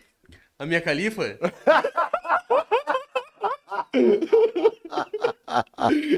que o Heinz conseguiu sustentar Cara, uma eu- tese eu em fui cima. pesquisar, porque eu sou um senhor idoso, eu não conheço essas coisas, Sim. já passei dessa fase. Mas assim, eu fui pesquisar, cara, depois do Raiz falar, aí que eu fui entender, cara, não é possível, cara, o cara falava toda semana aqui. Cara, ele tinha um, uma atração pela Mia Khalifa, que assim, ó, tudo pra ele era a médica Mia Khalifa que tava lá. Cara, é, é um- é um absurdo. Fortalecendo é um a tese absurdo, dele. É um absurdo. Não, ridículo, cara. é um absurdo. Enfim, então, convite feito. Galera, ah, muito obrigado por quem nos acompanhou até aqui, quem vai nos acompanhar depois, porque o nosso podcast fica no nosso canal do YouTube, né? Fica, Então, quem não fica conseguiu assistir completo ou quiser assistir depois, tá lá no nosso YouTube. Quero agradecer muito os nossos patrocinadores, que eles que nos ah, permitem estar aqui hoje, podendo trocar essa ideia, podendo bater um papo bacana e levando conteúdo para vocês. Começando pela, então, Vibratons Camiseteria, que são camisetas ah, personalizadas. Então, se tu quer uma camiseta de banda, uma camiseta de anime, uma camiseta de séries, qualquer coisa, procura Vibratons que tu vai encontrar. Ela fica lá na- no Mega Feirão, Aqui em? Tramandaí, no Aqui em caso. Tramandaí, exato. Só chega lá que tu vai encontrar aquela camiseta top. Nós temos também o apoio da WebSul, Isso. certo? Tô aqui, eu tô aqui, tipo, conversando e olhando pra câmera e olhando pro PC. E nada, nada, nada de queda de conexão. Nenhum quadro perdido de conexão. É uma maravilha. A internet é top, né? Então, se tu tá na tua casa e o vídeo tá trancando, galera, desculpa, o problema não é aqui, o problema é aí, tá? Então, Hã? pega, o problema não é aqui na nossa transmissão, é na Ah, internet tá. deles ah, lá. tá. No- Nossa, que bagulho bizarro. Procura a WebSul pra resolver esse tipo de problema, tá? Se tu, se tu joga online, a tua internet tem uma latência alta e tudo mais, cara, procura a WebSul, com certeza ela vai resolver esse teu problema, beleza? Tramandaí região. Exato, Tramandaí região, né? Temos também Pizzas de família. Pizzas broto de 15 centímetros. 15, eu sempre troco, eu ia falar de 6 centímetros de 15 reais. Mas não, são 15 centímetros, essa pizza é muito boa, muito deliciosa. A partir de 6 reais, sabores deliciosos, todos ótimos, está presente no iFood. E no WhatsApp também dá pra Isso. fazer a chamada, só catar lá Instagram de família pizzas broto, ou não? Isso aí. É de famílias Família pizza broto. Pizzas Broto. Isso É. aí. E fazer o teu pedido e ah, provar, são pizzas congeladas que tu pode ter sempre no teu freezer, freezer e nunca se apertar. É, Chegou em monte, casa tarde, tá com fome. Cara, mete a pizza no forno ali, 10 minutinhos, tem uma refeição deliciosa. E um agradecimento especial também ao Porto, É. o bar, que nos Porto mandou... Imbé. esse- Porto Imbé, o bar. Exatamente. Convidado aí, Mandou- eles são de esquerda, cara. eles, têm uma, eles têm uma bandeira grande, assim, do Brasil e tal, mas eles são de esquerda. Tem o Zelinão, tem ah, Exato, o, não, o bar. Deixa Paz, né, por causa, pra evitar qualquer coisa. Não, tava uma- bom o petisco. Não, hoje. tava bom? Exato, A gente foi né? com, comendo, aos poucos. conversando, conversando, comendo. Mandaram valendo, então. Quem não conhece ainda, Porto Imbé, o bar, fica ali na Avenida Porto Alegre, né? Que é atrás da brigada do Imbé, certo? Cara, eles têm uns hambúrgueres muito top. Maravilhosos. Assim, ó, se tu quer comer um bagulho bom, bem feito, chega ali e de leva ainda ganha uma música. É. Né? Sempre tem alguém cantando, tocando ali. Da região Isso- também. Exato, que eles apostam bastante na galera da região, eles dão espaço pra galera da região. Então sempre tem uma boa música e uma boa comida. Conferem lá, Porto Imbé O Bar. Certinho. Só terminando aqui, então, com os comentários. Ah, o Vasquinho, o João, uh, Mancruel, Gabriel Piocigostiski. Ah, não sei. Cara, é difícil, cara. Eu sou Não, velho, eu não, não. consigo ler esses nicknames, cara. Não, não, não, né, mas é, que é, o- é o sobrenome do rapaz. É Gabriel Piocigostiski. Ah, é, é eslavo? Desculpa aí, cara. É isso aí. É complicado falar, o sobrenome, moço. entendeu? Foi É, mal. Todos eles agradecendo a tua presença, que é ótimo ouvir o senhor falar e tudo mais, e ensinar. Eu tive uma aula aqui. Eu. Sempre bom isso. É, né? eu tive uma aula hoje. Porque eu acho que independente da ideologia que tu tens, tu tem que ouvir, nem que não seja a tua ideologia, mas ouça o que as outras pessoas têm pra falar, pra te poder questionar também. Porque quando tu não pensa, cara, tem alguma coisa errada. Então, tenta entender outras ideologias pra poder pensar pelo menos, sabe? Abre um pouco a mente. Não significa que tudo que o Humberto falou tu vai ter que seguir, mas cara, pensa um pouco. Bota a cabeça pra raciocinar, pensa, sai um pouco da caixa, certo? É.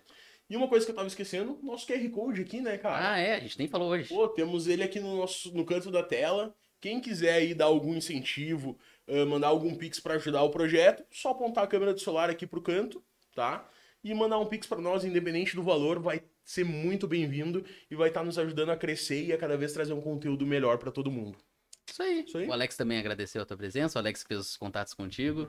né, Infelizmente não pôde estar aqui. Da próxima vez ele, o Alex tá aqui daí. Exato. Certinho, então. Acho que é isso. Moçada, assim, ó, vou agradecer mais uma vez agora no final e dizer que eu desejo sucesso na empreitada de vocês. tá? Acho que faz falta esse tipo de conteúdo que a gente possa estar produzindo aqui no Rio Grande do Sul, ainda mais aqui no litoral. Que parece que é um cantinho que meio que não existe, né? Verdade. nada, nada acontece. Escondidinho. Aliás, o, o Gabriel também falou assim, ó, que a live do Humberto não atrapalhe os contratos com patrocinadores. ele, ele não chegou. Bem ele- capaz. tu não chegou com molotov aqui. Tá Não, ótimo. cara, mas agora acho que a galera vai. Você eu quero conversar, sou um cara que conversa. é uma ideia, né, Eu não vim aqui armado. Eu não E é tenho. proposta. das minhas ideias. A minha única, minhas únicas armas são as minhas ideias. Você pode ouvir, pode entrar aqui e sair aqui, alguma coisa pode ficar, e aí, não sei, quem sabe. E aquela coisa, cara, se o patrocinador se sentir ofendido, a gente não quer estar com ele também, entendeu? Não, não vale a pena, sabe? A gente tá aqui pra Olha, trocar um papo, bater uma ideia legal, sempre com respeito. Claro, Então, exatamente. Valeu por ter Valeu, vindo cara. mesmo. E galera, brigadão mesmo. Betinho, um Uma abraço. boa noite pra todo Tchau, mundo tchau. e até a próxima. Bye.